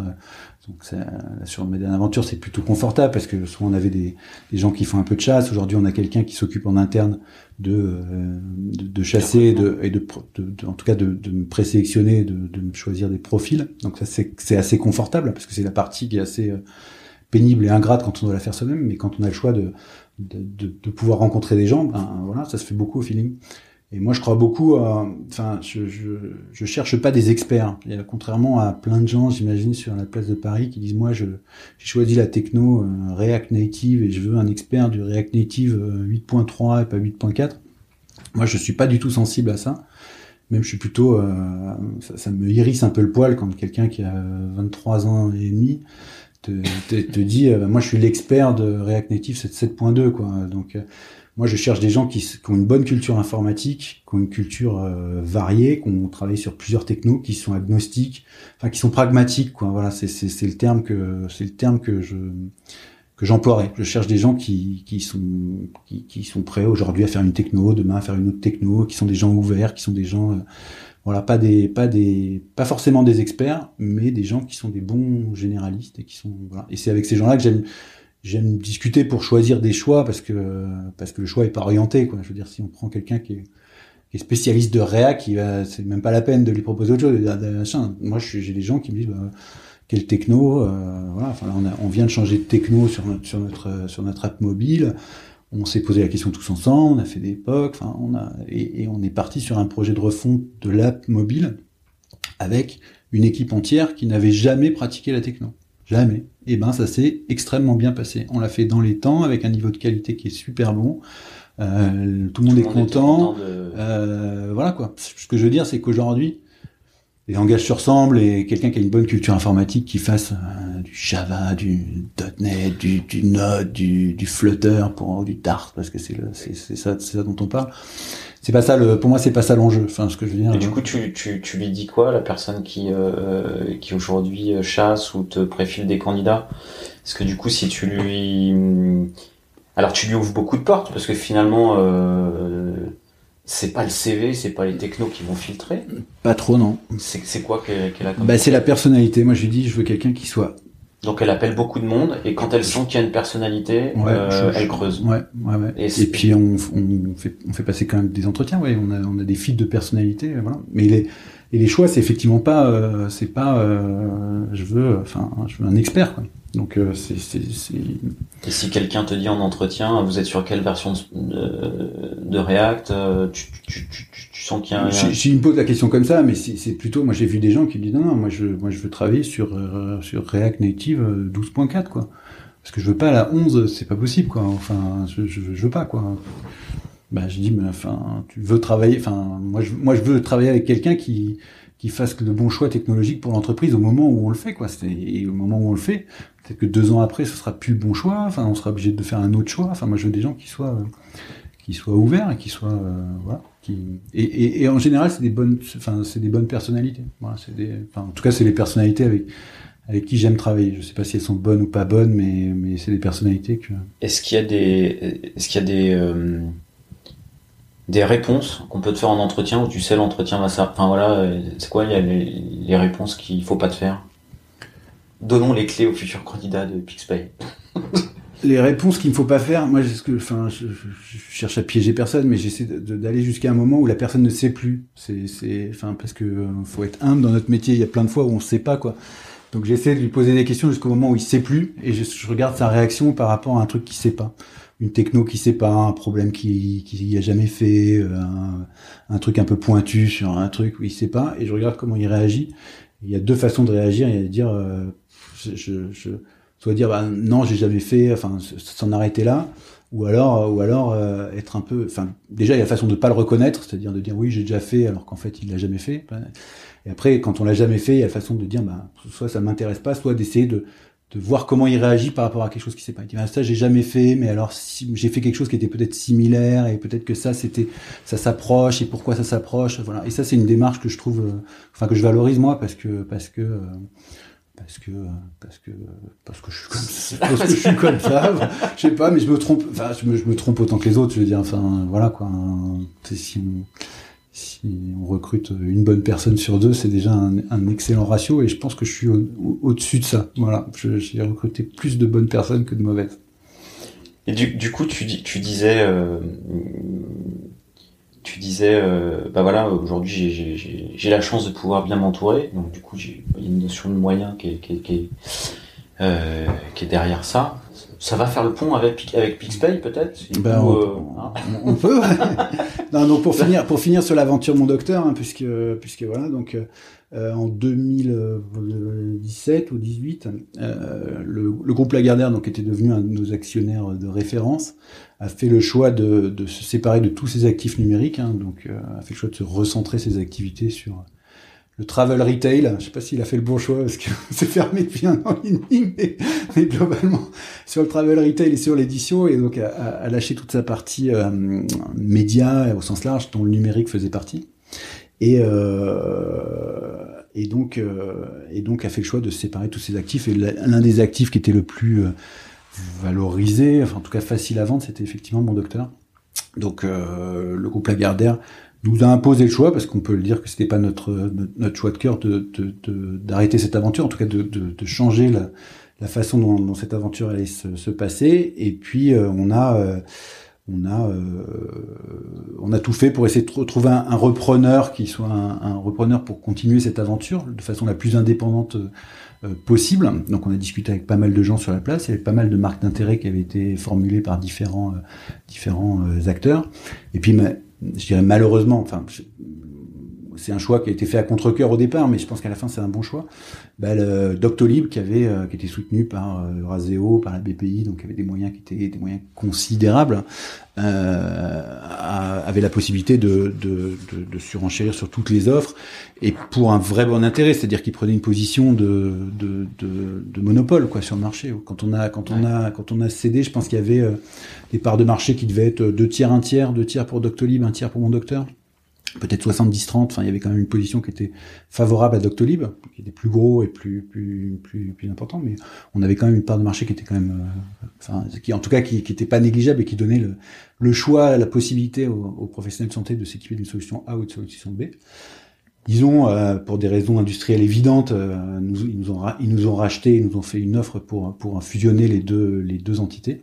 Donc euh, avoir, avoir euh, la, la, position qu'on leur connaît aujourd'hui, euh, qui est une position complètement hégémonique sur ce marché, sur lequel il n'y a plus aucun aucun acteur. Il y a, il y a quelques acteurs, dans, dans, dans, des acteurs, des petits acteurs. Keldoc est toujours là. Maya, Maya essaie de essaie de, de, de, de se défendre et, et, et, et se défend tous les jours. Mais ils ont une position qui est quand même hégémonique. voilà. Et donc c'est le choix qui a été fait par notre actionnaire et c'est le choix qui c'était pas notre choix de cœur, hein, pour être pour être franc, parce que nous on voulait continuer l'aventure. On avait une super équipe, on avait, euh, c'était des années géniales, hein, objectivement, c'est des années super, et on voulait on voulait continuer. Mais euh, avec avec quelques semaines, quelques mois de réflexion, c'était effectivement le bon choix. C'était le bon choix pour le marché parce qu'effectivement, ça a permis à toute la population, à toute la France de de, de, de s'équiper quoi. Et aujourd'hui, on le voit pendant le Covid. Enfin, c'est-à-dire que globalement, euh, il y aurait, y aurait pas d'Octolib pendant le Covid, ce, ce, serait compliqué. Donc, on a fait un choix qui était un choix euh, pertinent en termes de société. Euh, c'était un choix qui était aussi pertinent pour nos pour nos salariés, c'est-à-dire que euh, c'était évidemment plus facile la guerre, la guerre, mon docteur Doctolib, c'était quatre années de, c'était la guerre de tranchées, c'est-à-dire que c'était, euh, enfin sur chaque compte, euh, sur pour chaque dizaine d'euros, euh, pour un compte à 40 balles, il y avait la guerre, quoi. On baissait nos prix, enfin c'était, puis on voulait pas le perdre, quoi. Chaque compte à 40 euros, on voulait, on voulait pas le perdre, quoi. Et donc c'était une vraie guerre avec des vraies cultures d'entreprise. On, on, en discutait à midi avec mon associé, donc Benoît, qui est mon associé aujourd'hui chez Pixpay, qui était aussi mon associé chez, chez mon docteur on n'a jamais eu quelqu'un qui est, qui on n'a jamais eu un transfuge. On parlait des, des transfuges de foot, hein, donc et on n'a jamais eu un transfuge de mon docteur vers Doctolib ou de Doctolib vers mon docteur. Donc il y avait des cultures d'entreprise qui étaient fortes. Voilà.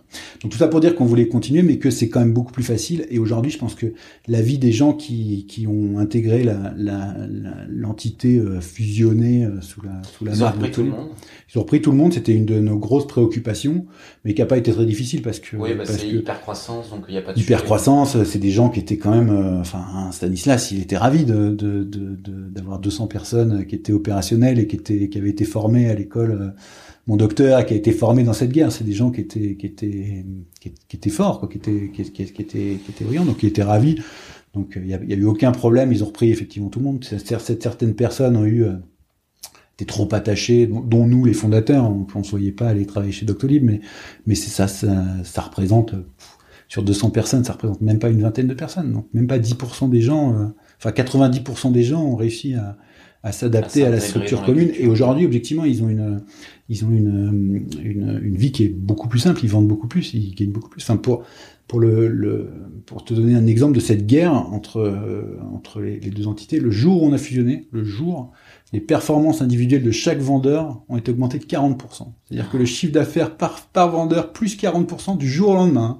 C'est-à-dire sans, euh, c'est juste le, juste par le fait d'arrêter la, la, guerre des prix, la concurrence, le temps perdu entre euh, les allers-retours, euh, les petits jeux que faisait très naturellement parce que c'est bien, bien normal le client en face quand il voit qu'il a le choix et il fait, il fait perdre du temps. Donc plus 40% de, de, de, productivité sur chaque vendeur. Donc euh, c'est c'est énorme quoi. Ah, c'est fou. C'est énorme. J'ai une question sur un peu sur sur la fin parce que du coup euh, euh, six années, toi pour le coup en tant que CTO euh, à être responsable de de la partie produit euh, technique, donc tu as développé un produit fonctionnel quand, quand vous êtes racheté, euh, finalement, euh, est-ce qu'il y a des briques du produit qui sont reprises ou finalement euh, sur la partie produit il y a tout qui part à la poubelle Il y a tout qui part à la benne, mais mais ça me ça me choque pas. Enfin, tu vois ce que je veux dire, c'est que ça t'a rien fait. Il y, a, y a pas de ouais, si un peu, un petit peu, mais oui, mais d'accord, mais très peu de temps. Enfin, objectivement, je j'en mets pas un orgueil, j'en mets pas un orgueil particulier. Et je, je mets pas d'orgueil. Enfin, on parlait des gens des recrutements et des gens qui mettent de l'orgueil dans les architectures, dans les produits qu'ils font c'est pas moi. Moi, je fais un produit euh, pour un but. Enfin, je suis quelqu'un qui va construire un, je vais construire des outils pour des buts. C'est le but, c'est de rendre un service à un utilisateur final.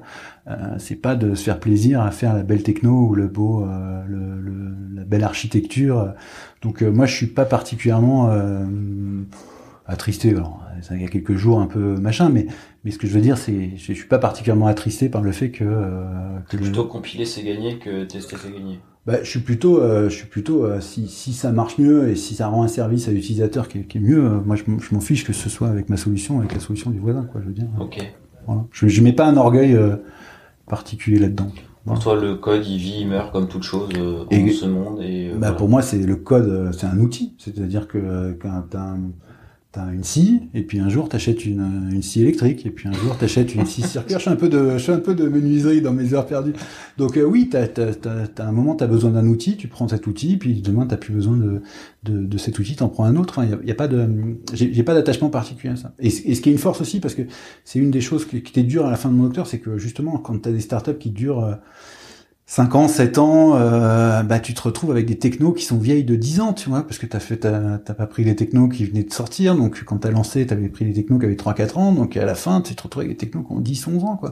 Donc qui sont pas pas méga sexy, quoi, qui attire pas les gens, qui machin. Donc je pense que c'est l'un des trucs qui est compliqué en startup, c'est qu'assez rapidement, vu que les technos évoluent hyper vite, assez rapidement tu te, tu te ringardises. Je sais pas si le terme est bon, mais en tout cas, t'es plus à la, plus à, à, la, pointe des technos. Et ça, c'est un truc qui est, qui est hyper important pour recruter des gens qui sont, qui sont bons, qui ont envie d'avancer, c'est d'être à la pointe des technos. Donc, euh, Donc là, pour moi, on, fait un produit, euh, tant qu'il est bon, on le garde, euh, demain on le jettera, on, le refait. C'est ce qu'on a fait récemment, c'est-à-dire qu'on avait un premier, une première version de notre, notre application, on l'a acheté, on en a refait une autre et... On parle de Pixpay. Ouais, on parle de on va, on va en parler. Mais ce que je veux dire, c'est c'est voilà, c'est ce que c'est ce qu'on n'a pas réussi à faire. euh, Enfin voilà, sur mon docteur, on a construit des briques, on a on- et je pense que c'est sain de régulièrement te dire bah voilà tous les euh, deux trois ans. On se fait un projet de refonte complet. En plus, c'est, un, ça va vite, c'est, très confortable pour les équipes techniques de travailler sur un sur un truc ISO fonctionnel. Enfin, de, faire une refonte technique, c'est des choses intéressantes. Voilà, mais je diverge, je diverge. Donc, euh, donc j'en étais à la fin au rachat de mon docteur Doctolib. Et donc voilà. Et donc euh, globalement, c'était une super aventure avec euh, principalement une aventure humaine qui était euh, qui était juste incroyable avec des gens qui étaient incroyables. Enfin, il y avait un, esprit de corps, un esprit d'équipe qui était était absolument, enfin, qui, qui, qui nous a fait tenir. Enfin, c'était dur aussi. Hein, enfin, la compétition était compliquée. Mais euh, mais oui, c'était une super une super aventure et qui se termine le mieux possible en fait. euh, le voilà pour tout le monde. Au final, voilà. le bon scénario. C'est le bon scénario pour tout le monde. Et en particulier pour pour le pour la, pour la pour les Français quoi. C'est-à-dire qu'aujourd'hui, euh, si bon, ils sont pas capables de se de, se vacciner, mais c'est pour d'autres raisons. Mais en tout cas, ce que je veux dire, c'est que c'est que ces plateformes là euh, aident bien euh, logistiquement à, Ah bah à- dans, dans ces crises là. c'est- c'est- La consultation vidéo, Ouais. c'est Ça c'est quelque chose. Hein. c'est c'est c'est c'est- vous êtes à l'initiative, est à l'initiative, vous Bah, avez alors moi, ça, ça tu, tu parlais de mes attributions, de mes rôles chez mon docteur. Je pense que pendant la, la dernière année ou la dernière année et demie, c'était effectivement un de mes, une de mes tâches, c'était de, de, de, de, voir l'évolution du produit et de voir comment il allait pouvoir évoluer. Et l'axe de la téléconsultation était évidemment un truc euh, assez naturel puisqu'on on maîtrisait la relation client, enfin euh, patient, euh, patient praticien. Donc euh, c'était assez naturel de le, de le de le, de le, de le proposer. Voilà. Alors de le proposer pas d'une façon comme elle est proposée sur le marché par les Livy ou, ou enfin par des, pas par des plateformes de téléconsultation. Je, genre, je, ce qui un peu, qui se rapproche un peu de ce qui est fait pour SOS médecin, tu vois. Je, je prends un médecin ou quelconque. Voilà. Nous, on était pour la téléconsultation entre son praticien et, et soi, parce que donc on avait identifié, il y avait à peu près euh, à l'époque, je me souviens plus très bien, mais 25 ou 30% des consultations qui étaient éligibles à la téléconsultation. Il y en a plein pour toutes les maladies chroniques, euh, pour toutes les, les, trucs de gynéco où les nanas doivent aller tous les mois se faire un renouvellement d'ordonnance qui, qui objectivement a pas de sens. Euh, Il y, a, il y a plein de, de, de pathologies, enfin en tout cas il y a plein de consultations qui peuvent être faites à, à distance. Et donc j'ai passé un an et demi à essayer d'aller convaincre les médecins qui m'ont dit mais jamais de la vie, jamais de la vie, euh, je, je consulte en vidéo, moi j'ai besoin de, de faire de prendre la tension, j'ai besoin de, de prendre le, le pouls, euh, j'ai besoin de et, et, et là, enfin et là ça me, enfin ça me fait pas rire parce que c'est la situation pas prête pas à rire, mais mais ce que je veux dire c'est que là on, il y a le, le- la crise qu'on connaît a, a, a, a, a- a boosté le truc d'une façon euh, incroyable et a fait gagner euh, pareil 5 ans à la téléconsultation et aujourd'hui je pense que tous les médecins reconnaissent comme euh, ils reconnaissent que la prise de rendez-vous ça leur est utile et ça leur fait gagner du temps et c'est plutôt bien. Aujourd'hui, ils reconnaissent que effectivement, il y a 20 à 30% des consultations qui peuvent être faites à distance et que ça arrange tout le monde, ça arrange le médecin comme le patient. Bah merci. Donc, euh, je, je- moi, moi aussi j'ai des renouvellements d'ordonnance à faire et j'ai découvert. Bah, moi, j'y suis, j'y 2020, suis pour pas grand chose pour le coup parce qu'on n'a pas lancé, on n'a pas lancé le produit, on a, on a, on a cédé la société avant de lancer cette offre, mais on avait déjà travaillé sur cette offre. Et elle était, elle était prête à, elle était prête. En tout cas, elle était dans nos, dans nos axes de, de développement et voilà. Mais, euh, mais, mais je trouve ça, je trouve ça très bien. Ouais. Ouais, non, bah, vous avez bousculé le marché et, et- On a, enfin, on non, a- vous avez travaillé là-dessus. Enfin non, c'est c'est c'est une chouette évol. Mais ce qui est drôle à voir quand je dis ça, c'est c'est que les mentalités, enfin, ils- elles, elles- elles peuvent changer, elles peuvent évoluer, enfin, et même plus rapidement que ce qu'on est, que ce qu'on peut imaginer. Je sais plus, je sais pas si c'est, euh, si je sais plus qui disait, euh, demander à un utilisateur est-ce qu'il, qu'est-ce qu'il va vouloir. Enfin, c'est Henry Ford qui dit, si je demande aux consommateurs ce qu'ils vont vouloir, c'est des chevaux plus rapides. Et souvent, le, le fait d'avoir une politique de l'offre et de proposer des nouvelles technologies, des nouveaux usages, des nouveaux machins, donc par des gens qui, des startups, des gens qui n'y connaissent rien. C'est-à-dire que moi, je connais rien à la médecine, mais comme euh, New York Château, il connaît rien, enfin, il, il connaissait pas son secteur, mais c'est des gens, enfin, qui, qui proposent des idées neuves et qui le fait justement de pas être dans le secteur fait qu'ils ont ils ont pas une vision qui est polluée par ce qui est possible, ce qui est pas possible. Ils proposent quelque chose et souvent ça peut, enfin en tout cas dans, ce- dans ce cas-là, et euh, ça peut faire évoluer le marché euh, de façon euh, de façon favorable, ouais, enfin de- bénéfique quoi. Voilà, donc c'est c'était l'aventure donc là, vous, là, avec PixPay, vous essayez de bousculer un peu le marché. Euh, eh ben, voilà. Donc après, donc on a, on a, on a, on n'est pas, on n'a pas souhaité participer à l'aventure euh, Doctolib mon docteur. Donc euh, on s'est retrouvé avec mon associé euh, libéré de toute, euh, de toute, de toute obligation avec pas mal de temps. Donc on est parti un peu en vacances, mais on a des contraintes familiales et on s'est retrouvé après quelques semaines ou quelques mois, ben, on s'est retrouvé à être là et avoir envie de repartir sur, une sur une nouvelle aventure. T'avais pas envie de te reposer un peu, là, 3 4 mois de plus là? Je me suis reposé pendant les vacances, mais en fait, tu peux pas te reposer tout seul. C'est-à-dire que quand t'es, quand t'es, tu, tu, le sais, hein, t'as, as, des enfants, t'es père de famille, euh, t'as une femme. Euh, donc ce que je veux dire, c'est que ton, ton quotidien, tu le décides pas tout seul. Quoi. C'est pas toi qui va dire, même si t'as pas de contraintes de, temps, pas de contraintes d'argent, enfin même si tu vois ce que je veux dire, t'es,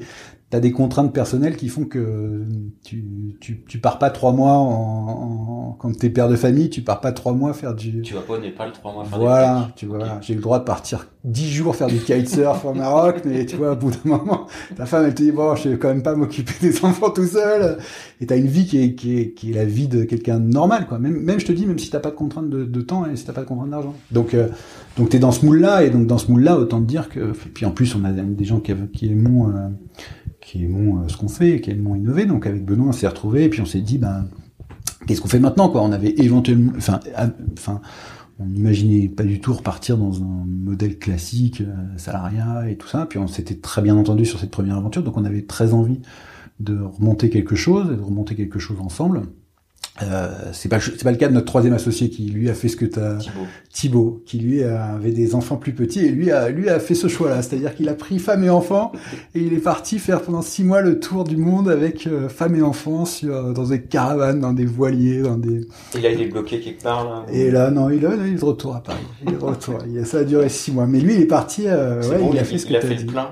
Il a fait le plein et surtout il avait des Enfin, il a fait un choix qui était qui était pas évident parce qu'il y avait des enfants plus plus petits, mais oui, il est parti avec quasiment un, un nouveau né, quoi. Enfin, en tout cas, un, un, vrai bébé, voilà. Et je pense qu'il le regrette pas. Je pense qu'il a, voilà. Mais donc tout ça pour dire qu'il a pas voulu repartir avec nous, donc on est reparti avec Benoît. Et donc on a cherché euh, euh, différentes idées, différents, euh, différentes choses. On a regardé différents marchés. Et un des marchés qui nous a intéressé, c'est le marché sur lequel on a atterri, qui est la, fintech. Et on est parti du constat suivant. C'était un, petit peu comme sur mon docteur, c'est-à-dire que il y a un gros marché qui est un, marché qui avait été sous-estimé ou sous-exploité par les par, par plein de gens, qui est euh, comment les adolescents et les mineurs avoir accès à des moyens de paiement qui sont des moyens de paiement euh, modernes, numériques, euh, donc avoir déjà accès à une carte de paiement, puis ensuite avoir accès à, toutes, euh, à toutes les fonctionnalités avec pour lesquelles on est devenu familier de toutes les fonctionnalités de néobanque. Et donc ça, ça n'existait pas.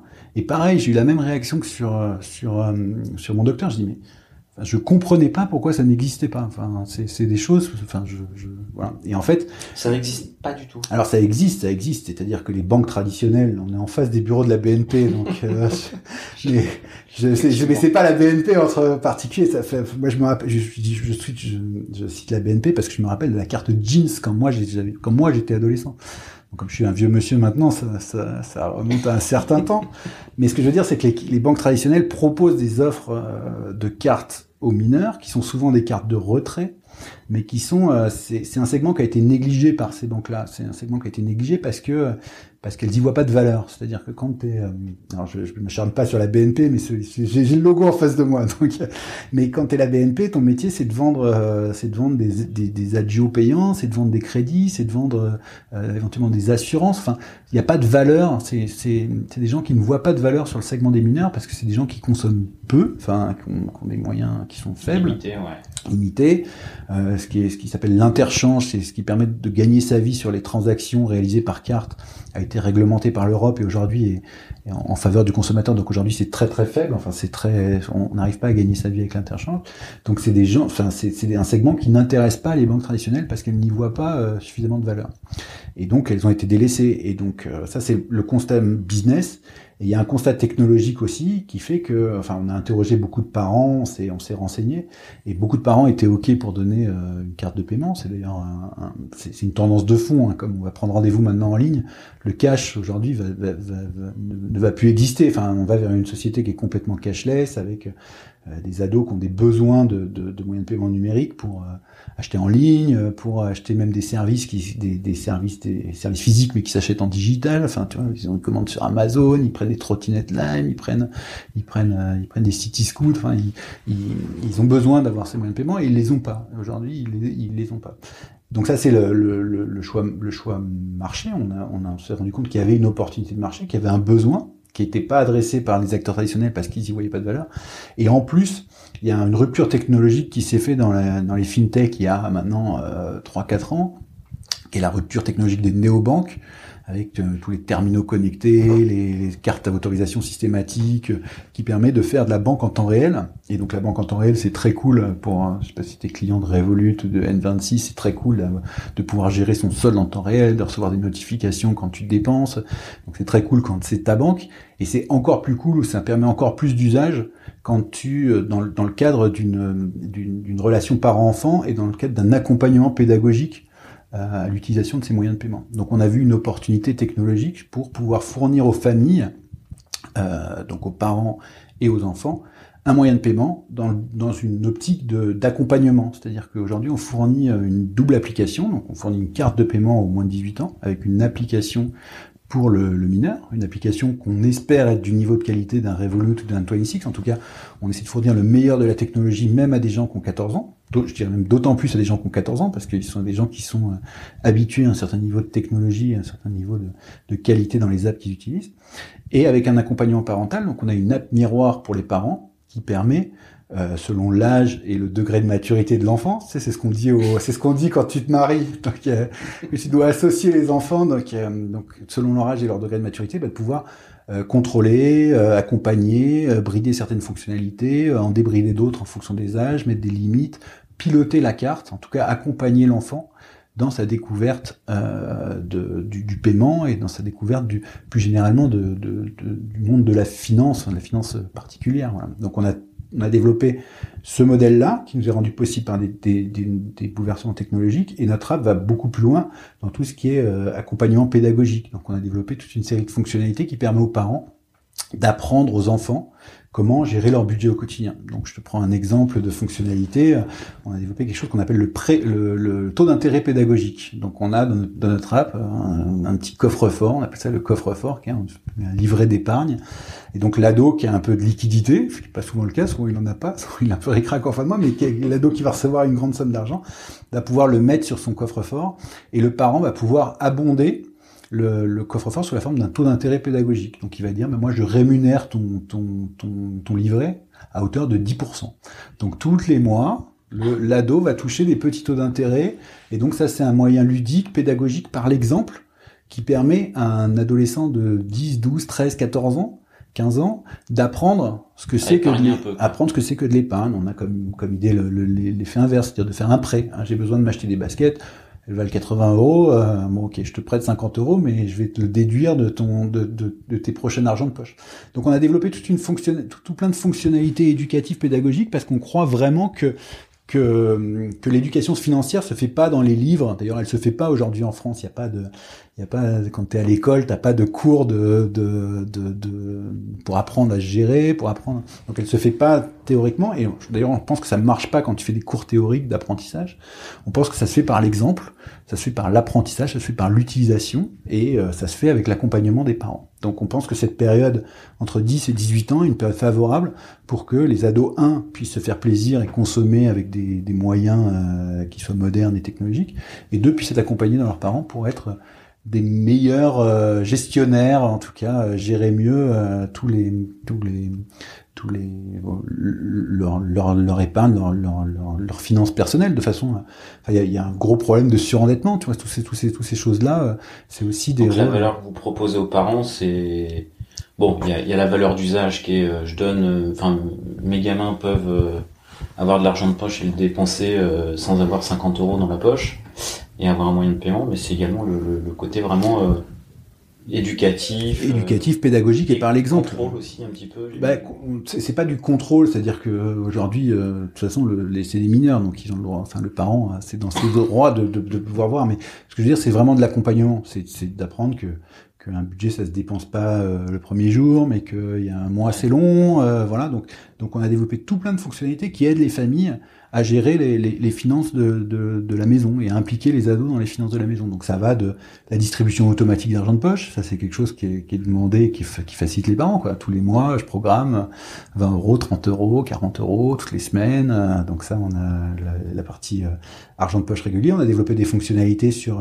euh, qui sont un peu polémiques. Enfin, ça dépend. Il y, a, il y a deux types de familles qui sont ce qu'on appelle des, des tâches. Donc tu peux dire euh, euh ton la pelouse et moi si tu tons la pelouse, c'est rémunéré 5 euros.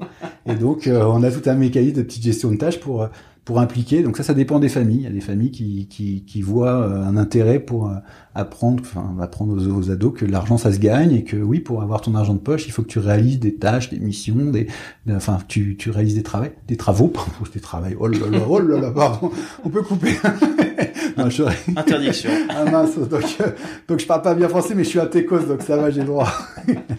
euh, des, des, petits travaux du quotidien, des petits travaux du quotidien, alors qui sont pas forcément de, de, de mettre la table, enfin, c'est vraiment des travaux du quotidien, mais des petits travaux exceptionnels. Voilà. Donc, on a aussi une application qui s'adapte à, toutes les familles parce que chacun a, ses idées sur l'argent, ses principes sur l'argent, euh, gère. Euh, enfin, on n'est pas, on n'est pas tous pareils sur la façon dont on parle d'argent en famille, et donc du coup, on, a développé toute une série de fonctionnalités qui permettent ça. Voilà. Donc, euh, donc c'est hyper cool, et puis c'est hyper sécurisant. Donc, on, on est sur l'axe pédagogique, on est sur l'axe praticité, fun pour les ados, on est aussi sur un axe de sécurité, puisqu'aujourd'hui, on permet et on est les seuls à permettre ça, c'est-à-dire un transfert instantané de la carte du parent à la carte de l'ado. Donc euh, dès que dès que tu vas équiper ta fille, euh, bientôt elle sera bientôt en âge. Je ne sais pas si elle est déjà en âge, mais ah, dès, que tu, dès que tu, il, y en a, deux qui vont pouvoir. Hein. Dès que tu seras, dès que tu seras client, tu seras rassuré en tant que parent parce que sur le petit bout de plastique qu'il aura dans sa poche ou dans son téléphone, puisqu'on est Apple Pay, Google Pay, donc on permet de payer. S'il a son téléphone, tu vas pouvoir où qu'il soit, où que tu sois, euh, lui transférer de l'argent s'il y a un besoin. tu vois, il est, il a raté son bus quand il rentrait du foot, ben pof, tu peux lui tu peux lui mettre un petit peu, euh, tu peux lui mettre 20 euros pour qu'il prenne un taxi, qu'il prenne un Uber. C'est aussi un, c'est aussi euh, une des fonctionnalités qui est, qui est très différenciante par rapport à ce qui se fait dans les offres traditionnelles. C'est ce que, ce que j'allais te demander, c'est euh, c'est pas que la Mastercard quoi, c'est euh, également moyen de paiement via le téléphone. Euh. Ouais, c'est ça bien sûr. Alors on est on est la Mastercard pour aujourd'hui, c'est c'est un mal nécessaire parce qu'aujourd'hui il y a encore besoin de ce petit bout de plastique et puis c'est aussi un petit peu identitaire, c'est aussi important d'un point de vue éducatif. Il y a le symbole. Il y a le symbole, donc voilà. Mais aujourd'hui dans les usages, ça monte doucement, mais ça monte. Euh, donc on est la seule, la seule banque pour ados aujourd'hui, même sur les offres traditionnelles des, des, des, des, des grandes banques à proposer Apple Pay, Google Pay. Vous êtes considéré comme banque? On n'est pas considéré comme banque, non, parce que déjà on n'est pas une banque. Enfin, alors je vais rentrer dans la technique, mais non, on n'est pas une banque. On est un, on est euh, émetteur de monnaie électronique. Donc on est, euh, voilà, on est. Euh, il y a trois niveaux dans la banque. Il y a l'émetteur de monnaie électronique qui, qui garantit, enfin voilà, qui, qui garantit que ce qu'il émet c'est c'est c'est une c'est une monnaie électronique et qui. Et ça existe. Voilà, ça existe. Après il y a établissement de paiement, ça c'est encore un, un stade supplémentaire. Et après ceux qui sont considérés comme banque, c'est les gens qui sont capables de faire du crédit. Donc c'est des gens qui sont capables de, de, en tout cas de, de faire du crédit, c'est-à-dire de, de, de, de prêter de l'argent. Et donc aujourd'hui, s'il y avait que les banques traditionnelles qui étaient capables de faire de la monétique, puisque comme les, les paiements étaient pas connectés, euh, les cartes, tu sais, quand tu utilisais ta carte sur un terminal qui est pas connecté, bah, tu vas avoir une autorisation de paiement, alors que t'es pas sûr à ce moment-là que tu as les fonds sur, ton, sur ton compte. Donc ça veut dire que ta banque potentiellement te fait un crédit. Aujourd'hui, vu que tout est connecté, tu peux avoir le solde en temps réel, tu peux avoir euh, euh, voilà. Donc aujourd'hui, tu peux euh, aller vérifier que, que, au moment de ton paiement en temps réel, aller vérifier que les fonds sont là.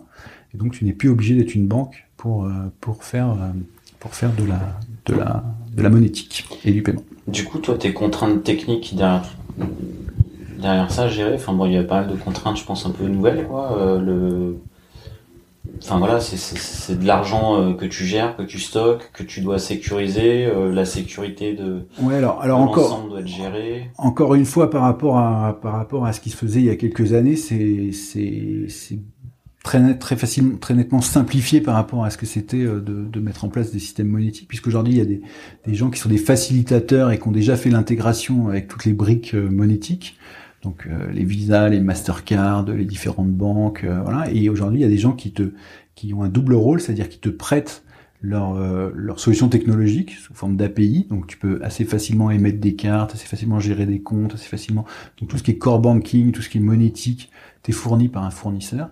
Et ces gens-là te fournissent la solution technologique et en plus te fournissent la solution réglementaire. C'est-à-dire que même si, si tu n'es pas une banque, même si tu n'es pas un établissement de paiement, tu es émetteur de monnaie électronique, tu dois avoir une licence évidemment une autorité de régulation qui s'appelle l'ACPR qui contrôle et qui protège le consommateur pour que euh, tes fonds soient euh, sécurisés, que je puisse pas partir, euh, comme tu le dis, où est-ce que tu me proposais d'aller tout à l'heure, mais que je puisse pas partir. Enfin, tout ça est évidemment contrôlé, sécurisé. donc ces gens-là nous, nous, nous, gèrent aussi la partie réglementaire. Donc aujourd'hui, avec ces faciliteurs là, encore et de nouveau des connecteurs. Et je développe encore surtout des, des, des, des interfaces utilisateurs sur euh, sur un, un, système core système qui que je, que je que je ne que, que c'est pas moi qui c'est pas moi qui gère quoi. De la même façon que chez Eurosportbet ou chez Unibet, on avait un, un software qui gérait le, le corps du pari. Aujourd'hui, j'ai un software qui gère le corps de la banque. Et moi, mon, mon métier, c'est de euh, mettre en place des, des, fonctionnalités autour de ce système cœur cœur banque bancaire, des fonctionnalités ludiques, donc toutes les fonctionnalités que je t'ai je t'ai je t'ai dont je t'ai parlé un petit peu. Euh, avec, sur lesquels on peut détailler si tu veux, et, aussi et surtout, je dirais, de, mettre en place des interfaces utilisateurs qui soient euh, simples, euh, ludiques, utilisables par quelqu'un de 13 ans et aussi quelqu'un de enfin qui soit utilisable par tout le monde quoi. Voilà. Donc moi mon enjeu aujourd'hui comme chez Eurosportbet comme chez Unibet euh, même comme chez mon docteur parce que chez mon docteur le, le, le corps du système n'était pas d'une complexité énorme c'est de faire des interfaces c'est de faire des des, des, des, des, produits qui soient euh, faciles d'utilisation, simples, euh, intuitifs. Euh, voilà. Donc c'est ça ma c'est ça ma spécialité. C'est ça la spécialité de Pixpay aujourd'hui, c'est de faire ces, ces applications-là et surtout de les, de les commercialiser, c'est-à-dire de se faire connaître sur un marché B2C, de faire comme chez mon docteur, de dire, d'évangéliser le marché pour dire que oui, aujourd'hui, quand tu as 12 ans, mon fils a 12 ans, hein, donc oui, t'as 12 ans, t'as besoin d'une carte. Enfin, en tout cas, c'est, en tout cas, c'est, c'est, plus sécurisant, c'est plus sympa, c'est plus pratique, c'est plus, enfin, tout ça est mieux, voilà. Parce que là, t'es sur du B2C maintenant, avant c'était du B2B. Exactement. Est-ce que tu développes des, techniquement, il y a des outils, il y a des petits softs que tu développes pour justement euh, évangéliser, ou c'est de la com, c'est du commerce, c'est bah, c'est beaucoup de com et c'est surtout euh, essayer de faire que des gens t'essayent quoi. Donc essayer de faire que des gens euh, euh, s'inscrivent sur ton produit, commandent ta carte et l'utilisent quoi. Et par, par l'exemple voient qu'ils en ont besoin quoi. Donc c'est effectivement Vous beaucoup. un système de parrainage. Du coup. On a un système de parrainage, on a tout ce qui tout ce qui va bien. Enfin le, le principe c'est déjà de faire connaître notre solution, de faire comprendre aux gens que que que c'est pertinent d'équiper leurs enfants dès un âge que certains pourraient considérer comme jeune euh, mais que c'est pertinent, et ensuite qu'ils essayent. Et aujourd'hui, quand ils essayent, ben aujourd'hui on n'a pas de problème de, de churn. Hein. Aujourd'hui, on a parce que globalement les gens sont satisfaits. On a un taux de satisfaction à 95%, on a un NPS. Je ne saurais même pas te le dire, faut demander à Ben, mais, mais qui, qui, est, qui, est, excellent. Enfin, quand les gens l'essayent. NPS. NPS. Net Promoter Score. D'accord. C'est la, la manière de qualifier les Enfin, tu demandes aux gens s'ils sont prêts à, à recommander euh, ta solution à un, de leurs proches. Et voilà. C'est est-ce que les, est-ce que tes, tes, clients sont des promoteurs Je sais pas si c'est pas pas français, hein, des prescripteurs. C'est ça le mot français. Ils vont recommander le produit. Voilà. Est-ce qu'ils est-ce qu'ils sont des prescripteurs potentiels C'est ça le mot français.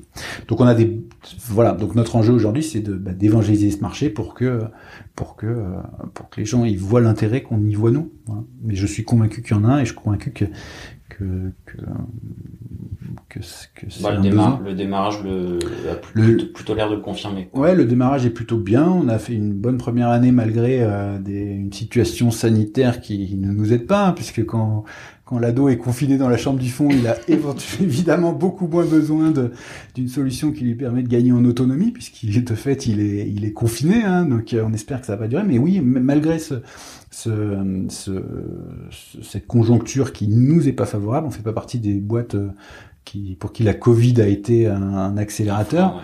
Donc on fait pas non plus partie des boîtes pour qui la Covid a été un drame. Hein. Enfin, je veux dire, on va pas non plus. Mais voilà, mais je pense que ça a un impact effectivement sur la décision d'achat de nos utilisateurs. Je pense que certains se disent, bah, on, verra plus tard, voilà. Mais malgré ça, on fait une, on fait une très bonne année. On a fait, euh, on a fait des chiffres de croissance au départ qui sont, qui, sont très très bons, euh, de façon à ce qu'on a même pu, on a même fait deux levées, on a même pu lever de l'argent deux fois et à un rythme qui était assez court. On a levé une première fois 3 millions d'euros et on a relevé juste avant la crise Covid une deuxième levée de fonds. Donc on a enchaîné la, la, levée de CID et la levée de Seria en moins de huit mois, ce qui est quand même voilà, et on a réussi à le faire parce que justement notre démarrage a été vraiment vraiment assez, bon. Voilà.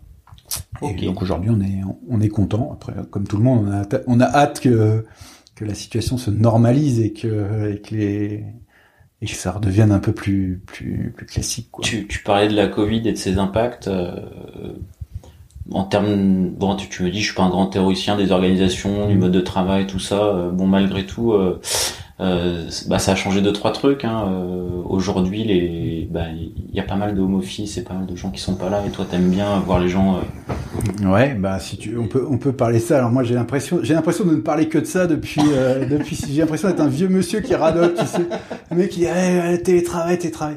Euh, oui, je pense qu'effectivement, ça a été un accélérateur euh, du, du, télétravail. Moi, je, je, le, je, le, cache pas, et mes équipes le cachent pas. Effectivement, comme tu le dis, ça, ça s'entend quand, quand, quand tu m'entends parler je suis favorable à cette communication informelle, donc je suis favorable à être, des, avec, être avec des gens et être au quotidien avec des gens. Voilà, c'est ça, c'est ça, c'est mon mon Ton modus operandi. Ouais, mais ça, c'est ça, c'est c'est ce que je pense moi. Enfin, je veux dire, ça, ça à la limite, ça, ça a peu d'importance. Après, le télétravail, pourquoi pas euh, Voilà, moi, je, moi, j'ai juste une, une crainte, ce qu'on a, c'est que cette crise sanitaire nous pousse à aller vers une vers du télétravail. Je pense qu'effectivement, on aura du mal à revenir en arrière. Euh, je pense que pour une majorité de gens, ils trouvent ça hyper confortable. C'est effectivement euh, hyper confortable de euh, d'être plus tranquille le matin, d'être moins stressé le soir. d'être, enfin, tout ça est tout ça est hyper confortable. J'ai juste peur que, que que ça ait des conséquences sociétales qu'on a du mal à appréhender aujourd'hui. Voilà, j'ai peur que j'ai peur qu'on on, on, maîtrise mal les impacts. Je pense qu'il peut y avoir des impacts. Alors, je suis, je suis quelqu'un de pessimiste hein, par, par, nature, mais je pense qu'il peut y avoir des impacts. Stressé, ah, pessimiste. Ah, bah, il peut y avoir des impacts négatifs qu'on qu'on maîtrise mal. Et enfin, je, sais pas, j'en vois, vois trois particuliers. Le, le premier, c'est sur les jeunes, enfin sur les gens qui rentrent dans le, dans le milieu du travail, les gens qui sont encore en, en apprentissage ou en tout cas qui sont dans une phase où ils doivent apprendre leur métier. Je trouve que c'est extrêmement difficile pour eux de, de, d'être à distance. Enfin, voilà, je trouve que, enfin, je suis peut-être de l'ancienne école, mais mais je trouve que la transmission se fait mieux euh, en, en, présentiel. Je, je, déteste ce mot, je déteste ce mot, mais se fait mieux dans la, dans, dans la vraie vie, quoi. Quand on se voit, quand on se parle, enfin, le, le, voilà. Mais en présentiel, effectivement. Donc euh, ça, je pense que aujourd'hui, c'est, enfin, les, les, même les profs, les, enfin, on voit en fac, on voit les étudiants, on voit que c'est difficile pour un certain nombre d'entre eux de, de, voilà. Puis ça, ça demande, ça demande des forces de caractère qu'on n'a pas forcément quand on a 21 ans. Enfin travailler tout seul. Euh, on l'a vu chez mon docteur beaucoup, hein, parce qu'on a été des précurseurs du home office ou du télétravail, puisqu'on avait des bureaux partout en France. Euh, donc on avait des gens qui télétravaillaient à Biarritz, qui télétravaillaient à Mulhouse, qui, qui étaient tout seuls. Quoi. Tous les commerciaux, quoi. Exactement, et pour et qui étaient des jeunes, qui étaient des gens qui sortaient de l'école, et, et dans 80% des cas, c'est, ça a été un drame, c'est-à-dire que les gens l'ont mal vécu, ils sont mal organisés. C'est des, je pense que pour plein de gens qui était chez mon docteur, tu diras est-ce que, enfin, c'était pas bien quoi. Enfin, c'était pas pour personne quoi. Donc même chez mon docteur, on est revenu à des équipes, à faire des équipes régionales, même si les gens devaient prendre plus la voiture. Voilà, donc pour les jeunes, je trouve que c'est compliqué. Après, je trouve que c'est compliqué aussi. Je, je, je, réfléchis un peu, puis je savais que tu allais m'interroger là-dessus. Mais tu sais, on, parlait du, on parlait de la différence. La dernière fois qu'on a déjeuné ensemble, on parlait de la différence entre euh, le, la régie, le forfait. Voilà. J'ai l'impression que ça va transformer les, les rapports entre entre entre entre l'entreprise et le salarié en des, des, des, rapports qui étaient avant des rapports de régie. On travaille ensemble, on se connaît, en machin, best effort, on, on est ensemble, enfin on est dans le même bateau. En une société de la régie. Voilà, c'est-à-dire que du, euh, du, forfait, pardon. on attend le résultat. On, attend le résultat. On est capable de s'organiser à la tâche. On est capable de, de donc déjà outre le fait qu'il y a plein de boîtes qui sont pas capables de le faire, il y a plein de salariés qui sont pas capables de le faire.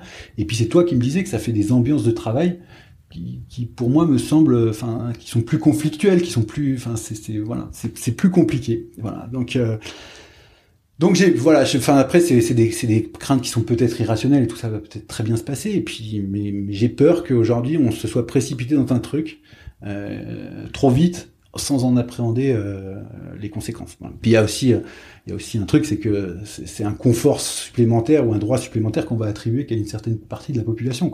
Il n'y a jamais que 20 25 peut-être 30% des gens qui sont éligibles au télétravail. Donc on va encore creuser des inégalités entre des gens qui peuvent pas télétravailler, d'autres gens qui peuvent travailler. Voilà. Donc euh, j'ai pas de, j'ai pas de, j'ai, j'ai, des craintes. Mais c'est, peut-être, c'est peut-être, euh, des vieilles personnes qui ont ce genre de crainte. Et mais... des tips pour euh, continuer. Enfin voilà, une forte culture d'entreprise, des, des, choses que vous mettez en place en interne. On essaie de faire ça. Alors la période n'est pas favorable, mais oui, on essaie de créer une vie. Enfin, moi, je pense que la start-up aujourd'hui, ce qui fait la différence entre une start-up et un- une grosse boîte, c'est pas tellement qu'on est plus intelligent, on n'est pas tellement qu'on est plus riche, c'est pas tellement qu'on est meilleur, c'est qu'on est plus agile. Et pourquoi on est plus agile? Bah, Parce qu'on parce qu'on communique beaucoup, parce qu'on vit ensemble, parce que voilà. Enfin, si si les startups ont fait des lieux de vie et ont mis des baby-foot, c'est pas juste pour mettre un baby-foot, quoi. C'est parce que c'est parce que le lieu de vie qui est autour du baby-foot, bah, c'est là où il y a de la discussion informelle, c'est là où euh, où euh, les gens de cultures différentes, de services différents, de machin, apprennent à se parler, apprennent à se connaître, apprennent à se à- et c'est ça qui, enfin voilà. Donc euh, Le aujourd'hui, euh, baby foot et la machine à café ont une importance. ben, en tout- euh, mais c'est pas le c'est pas le baby foot ou la machine à café, c'est la vie, c'est la vie en, c'est la vie un peu de créer une vie collective, voilà. Les- parce que parce que les, les grosses boîtes ont essayé de mettre des baby foot et des machines à café. S'il n'y a pas cette euh, ce, ce- ce- collectif autour, euh, c'est plus compliqué. Voilà, donc euh, c'est mon avis. Donc aujourd'hui, nous on n'a pas pris de décision et je pense qu'effectivement, peut-être que euh, peut-être que la, vérité est euh, dans une part de télétravail. Voilà. Après, ça reste compliqué à gérer pour des pour des petites boîtes. Enfin, c'est compliqué. hein, C'est encore voilà, à mettre en place, à organiser. Enfin, c'est des des trucs compliqués, quoi. Mais euh, mais mais voilà. Donc le remote, c'est mon avis là-dessus. Euh, mais c'est sûrement euh, irrationnel, tu vois. Je veux dire, c'est peut-être c'est peut-être irrationnel. Voilà, mais je sais pas. euh, Enfin, mais peut-être que ça va, ça va bien se passer. En tout cas, nous on n'a pas fait le choix et on a refusé justement de se faire imposer notre choix euh, par les circonstances euh, de, de la Covid, le Covid, la Covid. Euh, voilà. Donc on a essayé de prendre notre temps et de, et de. et Vous n'avez pas pris de, de décision? Aujourd'hui, on n'a pas pris de décision. Bon, aujourd'hui, on est évidemment. T'es t'es dans nos bureaux, hein, donc ils sont vides. Hein, donc, euh, mais c'est évidemment, euh, évidemment, c'est la crise sanitaire est là et on fait notre. euh, Enfin, les, les- les gens qui veulent télétravailler le, le, le Le peuvent, le font. Enfin, et aujourd'hui, c'est une nécessité. C'est pas un choix, c'est une nécessité. Ok, ok, ok. Voilà. Je, on n'a pas du tout, on n'a pas parlé de la stack technique. La stack technique. Ah bah ça, bah, final, a nous. C'est pire sur Pixpay. Ouais, parce que du coup tu disais voilà quand on fait les choix, quand on part de la feuille blanche, ben, on prend les technos, on fait des, Ouais. des choix avec les technos neufs, et puis, puis on fait des choix. Et ben on est sur, euh, on est sur, en bac on est sur du assez classique, on est sur du Node.js avec du, du PostgreSQL, donc euh, techno euh, bac assez machin. Et la stack qu'on a, justement, je te parlais d'un projet de refonte qu'on a fait. On a refait notre application en Flutter récemment, donc euh, la techno de Google euh, qui permet de faire des Ouais. applications hybrides euh, iOS Android. Et objectivement, c'est une super techno. C'est Ouais. c'est un truc qui est vraiment, qui est vraiment qui est vraiment super quoi c'est c'est ça ça marche bien il y a plus de problème de compatibilité donc donc pour tous les CTO qui peuvent éventuellement entendre je, je leur dis ouais c'est c'est un c'est une super techno ça marche très très bien c'est assez ludique c'est assez euh, ça se prend facile. en main bien. Ben, je te dis on a on était euh, on était 6 ou 8 à ne pas connaître cette techno on s'est lancé dans le projet avec aucune personne qui connaissait cette techno et on a réussi à faire un truc je, dans les temps et de d'excellente qualité ouais donc c'est une super euh, super techno donc voilà, donc je recommande. D'autres bons choix que t'as fait, D'autres bons choix que vous avez fait parce que c'est collégial du coup. Ouais, bah non, enfin on est sur des trucs assez classiques, on fait un peu de web, donc on utilise un peu de React sur le web. Euh, voilà, enfin il n'y a, pas de... Au niveau Mais je- infra ou Au niveau infra, on est sur AWS comme euh, beaucoup de gens. Comme beaucoup de gens. Voilà, et c'est effectivement hyper confortable, hyper euh, scalable, c'est c'est un confort... c'est un confort... euh, Enfin, on s'en aperçoit quand on, quand on est obligé de revenir en arrière. C'est le choix que j'ai fait justement sur mon docteur. Quand tu as plus ça, tu, tu, Ok. tu- tu- voilà. Donc il y, a, y a rien, de- y a rien de formidable sur le stack, mais, mais c'est, euh, c'est des choix. euh, euh, Enfin, ouais, c'est des trucs, euh, des technos assez récentes et assez cool, quoi. Et est-ce que euh, sur l'expérience PixPay, je, je, je vois que je, je t'avais dit tiens ça va durer une heure, on a une heure et demie parce que voilà, On est à combien de temps là? Ça fait combien de temps que je, blablate là on blablate depuis une heure et demie. à Ah mince, mince. Il va falloir que tu coupes parce que les gens vont s'endormir là. Du, du coup, est-ce qu'il y a, il y a des euh, euh, dans ton expérience PixPay, il y a des choses que tu as, faites, des mauvais choix, des erreurs que sur lesquelles tu tu t'appuies aujourd'hui, enfin des erreurs que tu refais pas? Euh, bah, des choix technologiques, ouais, j'en ai fait évidemment. Enfin, et ce que je te disais, c'est quand t'es tout seul au départ et que tu dois prendre ton choix technologique tout seul. Euh, voilà. Donc sur la techno qu'on avait utilisée avant Flutter, euh, ouais, j'ai fait un, j'ai fait une erreur de jugement, une erreur d'appréciation. Ouais, j'ai, j'ai pas voulu utiliser React Native comme tout le monde, donc j'ai trouvé ma techno qui était euh, une super techno, hein, mais il se trouve que on était quatre dans le monde, elle a trouvé super, et donc, euh, et donc, oui, elle était pas maintenue, elle était pas, elle était compliquée, elle était, enfin, j'ai fait un mauvais choix, ouais. Mais mais c'est pas grave de faire des mauvais choix. Tu vois ce que je veux dire C'est tout le monde en fait. Euh, ce qu'il faut, c'est les corriger euh, le plus vite possible, quoi. Donc euh, voilà. Et aujourd'hui, c'est un mal pour un bien parce que j'ai choisi une mauvaise techno. On a développé pendant six mois dessus. On a perdu un certain nombre de temps. Pas de pas d'état d'âme. On a tout jeté et on a tout refait. Et aujourd'hui, on a une une, une stack qui est Nickel. mais, mais 3, 300 fois mieux quoi. Hein. et on a fait la même chez Uni, j'ai fait la même chez Unibet. Enfin, moi ça me ça, ça me Enfin, ça me, ça me, c'est quelque chose qui me plaît justement. Et je trouve que c'est un luxe de pouvoir euh, se dire. Alors tout le monde n'a pas ce luxe-là, mais c'est un luxe de pouvoir se dire, ok, je, je, je, je, pars de la feuille blanche. Je connais mon fonctionnel, je le connais bien, je change pas un, un, un, bout de fonctionnel, mais euh, mais je, je, le refais avec des nouvelles technos et je, je, je focus mon équipe uniquement sur des problématiques techniques pendant euh, 3, 6 mois, 9 mois. Alors, c'est pas toujours possible hein, quand il y a quand il y a 1000 années 1000 années de développement sur un truc, je comprends que ce soit compliqué mais mais voilà, mais dans nos startups où finalement il y a, il y a assez peu d'années de développement et surtout on peut voilà. C'est un luxe que tu peux prendre et, et, et tu le prends quoi. Bah dès, dès que c'est possible, ouais. OK. Je te pose deux, trois dernières questions. Allez, parce qu'une heure et demie, là, les gens se sont endormis. Ils, ont, ils, sont, ils, sont, passés, ils sont passés sur 10 heures, là. Ils écoutent de la musique, là, maintenant. Alors, du coup, les, euh, si t'avais euh, une, une de tes nuits blanches à nous raconter, oh professionnelle, hein, j'entends. Mais je, ouais, non, j'ai, Il y en a pas eu? Bah si, le problème c'est qu'il y en a trop. Le problème c'est ah, qu'il y, a, tu peux, tu peux, toutes les nuits des nuits blanches. je, je, je, je, me réveille régulièrement vers 3h30 du matin. Ouais. Donc, euh, et après, je C'est vrai? pas, ouais mais j'ai pas grand chose à raconter parce qu'ici il passe pas grand chose en fait. Il y a pas eu de pas eu de nuit. Euh... Non, j'écoute beaucoup de podcasts voilà, la nuit. C'est vrai? Ouais. Alors est-ce que tu lesquels? Tu, mais, alors, Non, mais ça ça non parce que je suis assez mainstream comme tous les vieux monsieur et j'écoute des podcasts assez euh, tradition traditionnels, tu veux dire de chaînes de radio euh, classiques quoi. Voilà. Ok, ok, ok. Et euh, bah, d'habitude je pose comme question euh, ça sera quoi ton, ça serait quoi ton prochain poste? Alors du coup, euh, la question est peut-être un, petit peu. Euh... Ouais, puis surtout, j'ai, alors franchement, j'en ai jamais eu et j'ai pas de plan de carrière, rien du tout. Non, moi, mon prochain poste, j'espère que, j'espère que dans 5 ans, dans 10 ans, quand l'aventure PixP se terminera bien ou pas bien, euh, j'aurai encore l'énergie de repartir dans une dans une autre aventure. Ok, donc récidiviste. Bah ouais. Ok, ok, ok. Mais c'est, mais plus tu vieillis, plus c'est compliqué, pour être, honnête. oh, bah, t'as encore le temps d'en faire, euh... Ouais, ouais, ouais, ouais, ouais, bon, ouais. Euh, voilà. 2, 3, 4. Je suis pas sûr, je suis pas sûr. mais bon, peut-être une encore, mais, bah, ça, on va voir. Mais je te dis, plus tu vieillis, c'est plus, à 30 ans, c'est plus dur qu'à 20, à 40, c'est plus dur qu'à 30. Ok, donc euh, récidiviste, si... potentiellement récidiviste. Ouais. Et la dernière, est-ce qu'il y a une question que je t'ai pas posée que t'aimerais que je te pose? Non, tu m'as, tu m'as surtout, tu m'as surtout laissé parler en fait. Hein, tu avais peur que je parle pas assez. Là, tu, là, tu obligé de couper. Hein, donc, euh, non, bah écoute, c'était très sympathique comme échange. Ça fait du bien de, de, de, de discuter un peu. Ça rien que pour soi. Je fais pas un exercice que je fais souvent. Je sais pas si j'étais très à l'aise ou pas très à l'aise. Je sais pas si j'étais soporifique pour les gens qui qui nous ont écoutés jusqu'à 1h34. Et donc, euh, et donc euh, voilà, non, c'était c'était plutôt plutôt sympathique. Donc pas d'autres questions? Bah moi je te, je te confirme très très chouette échange et, euh, et merci de m'avoir accueilli dans dans nos Covid. Dans, dans COVID. Ça marche. Salut Pierre, à bientôt. Salut.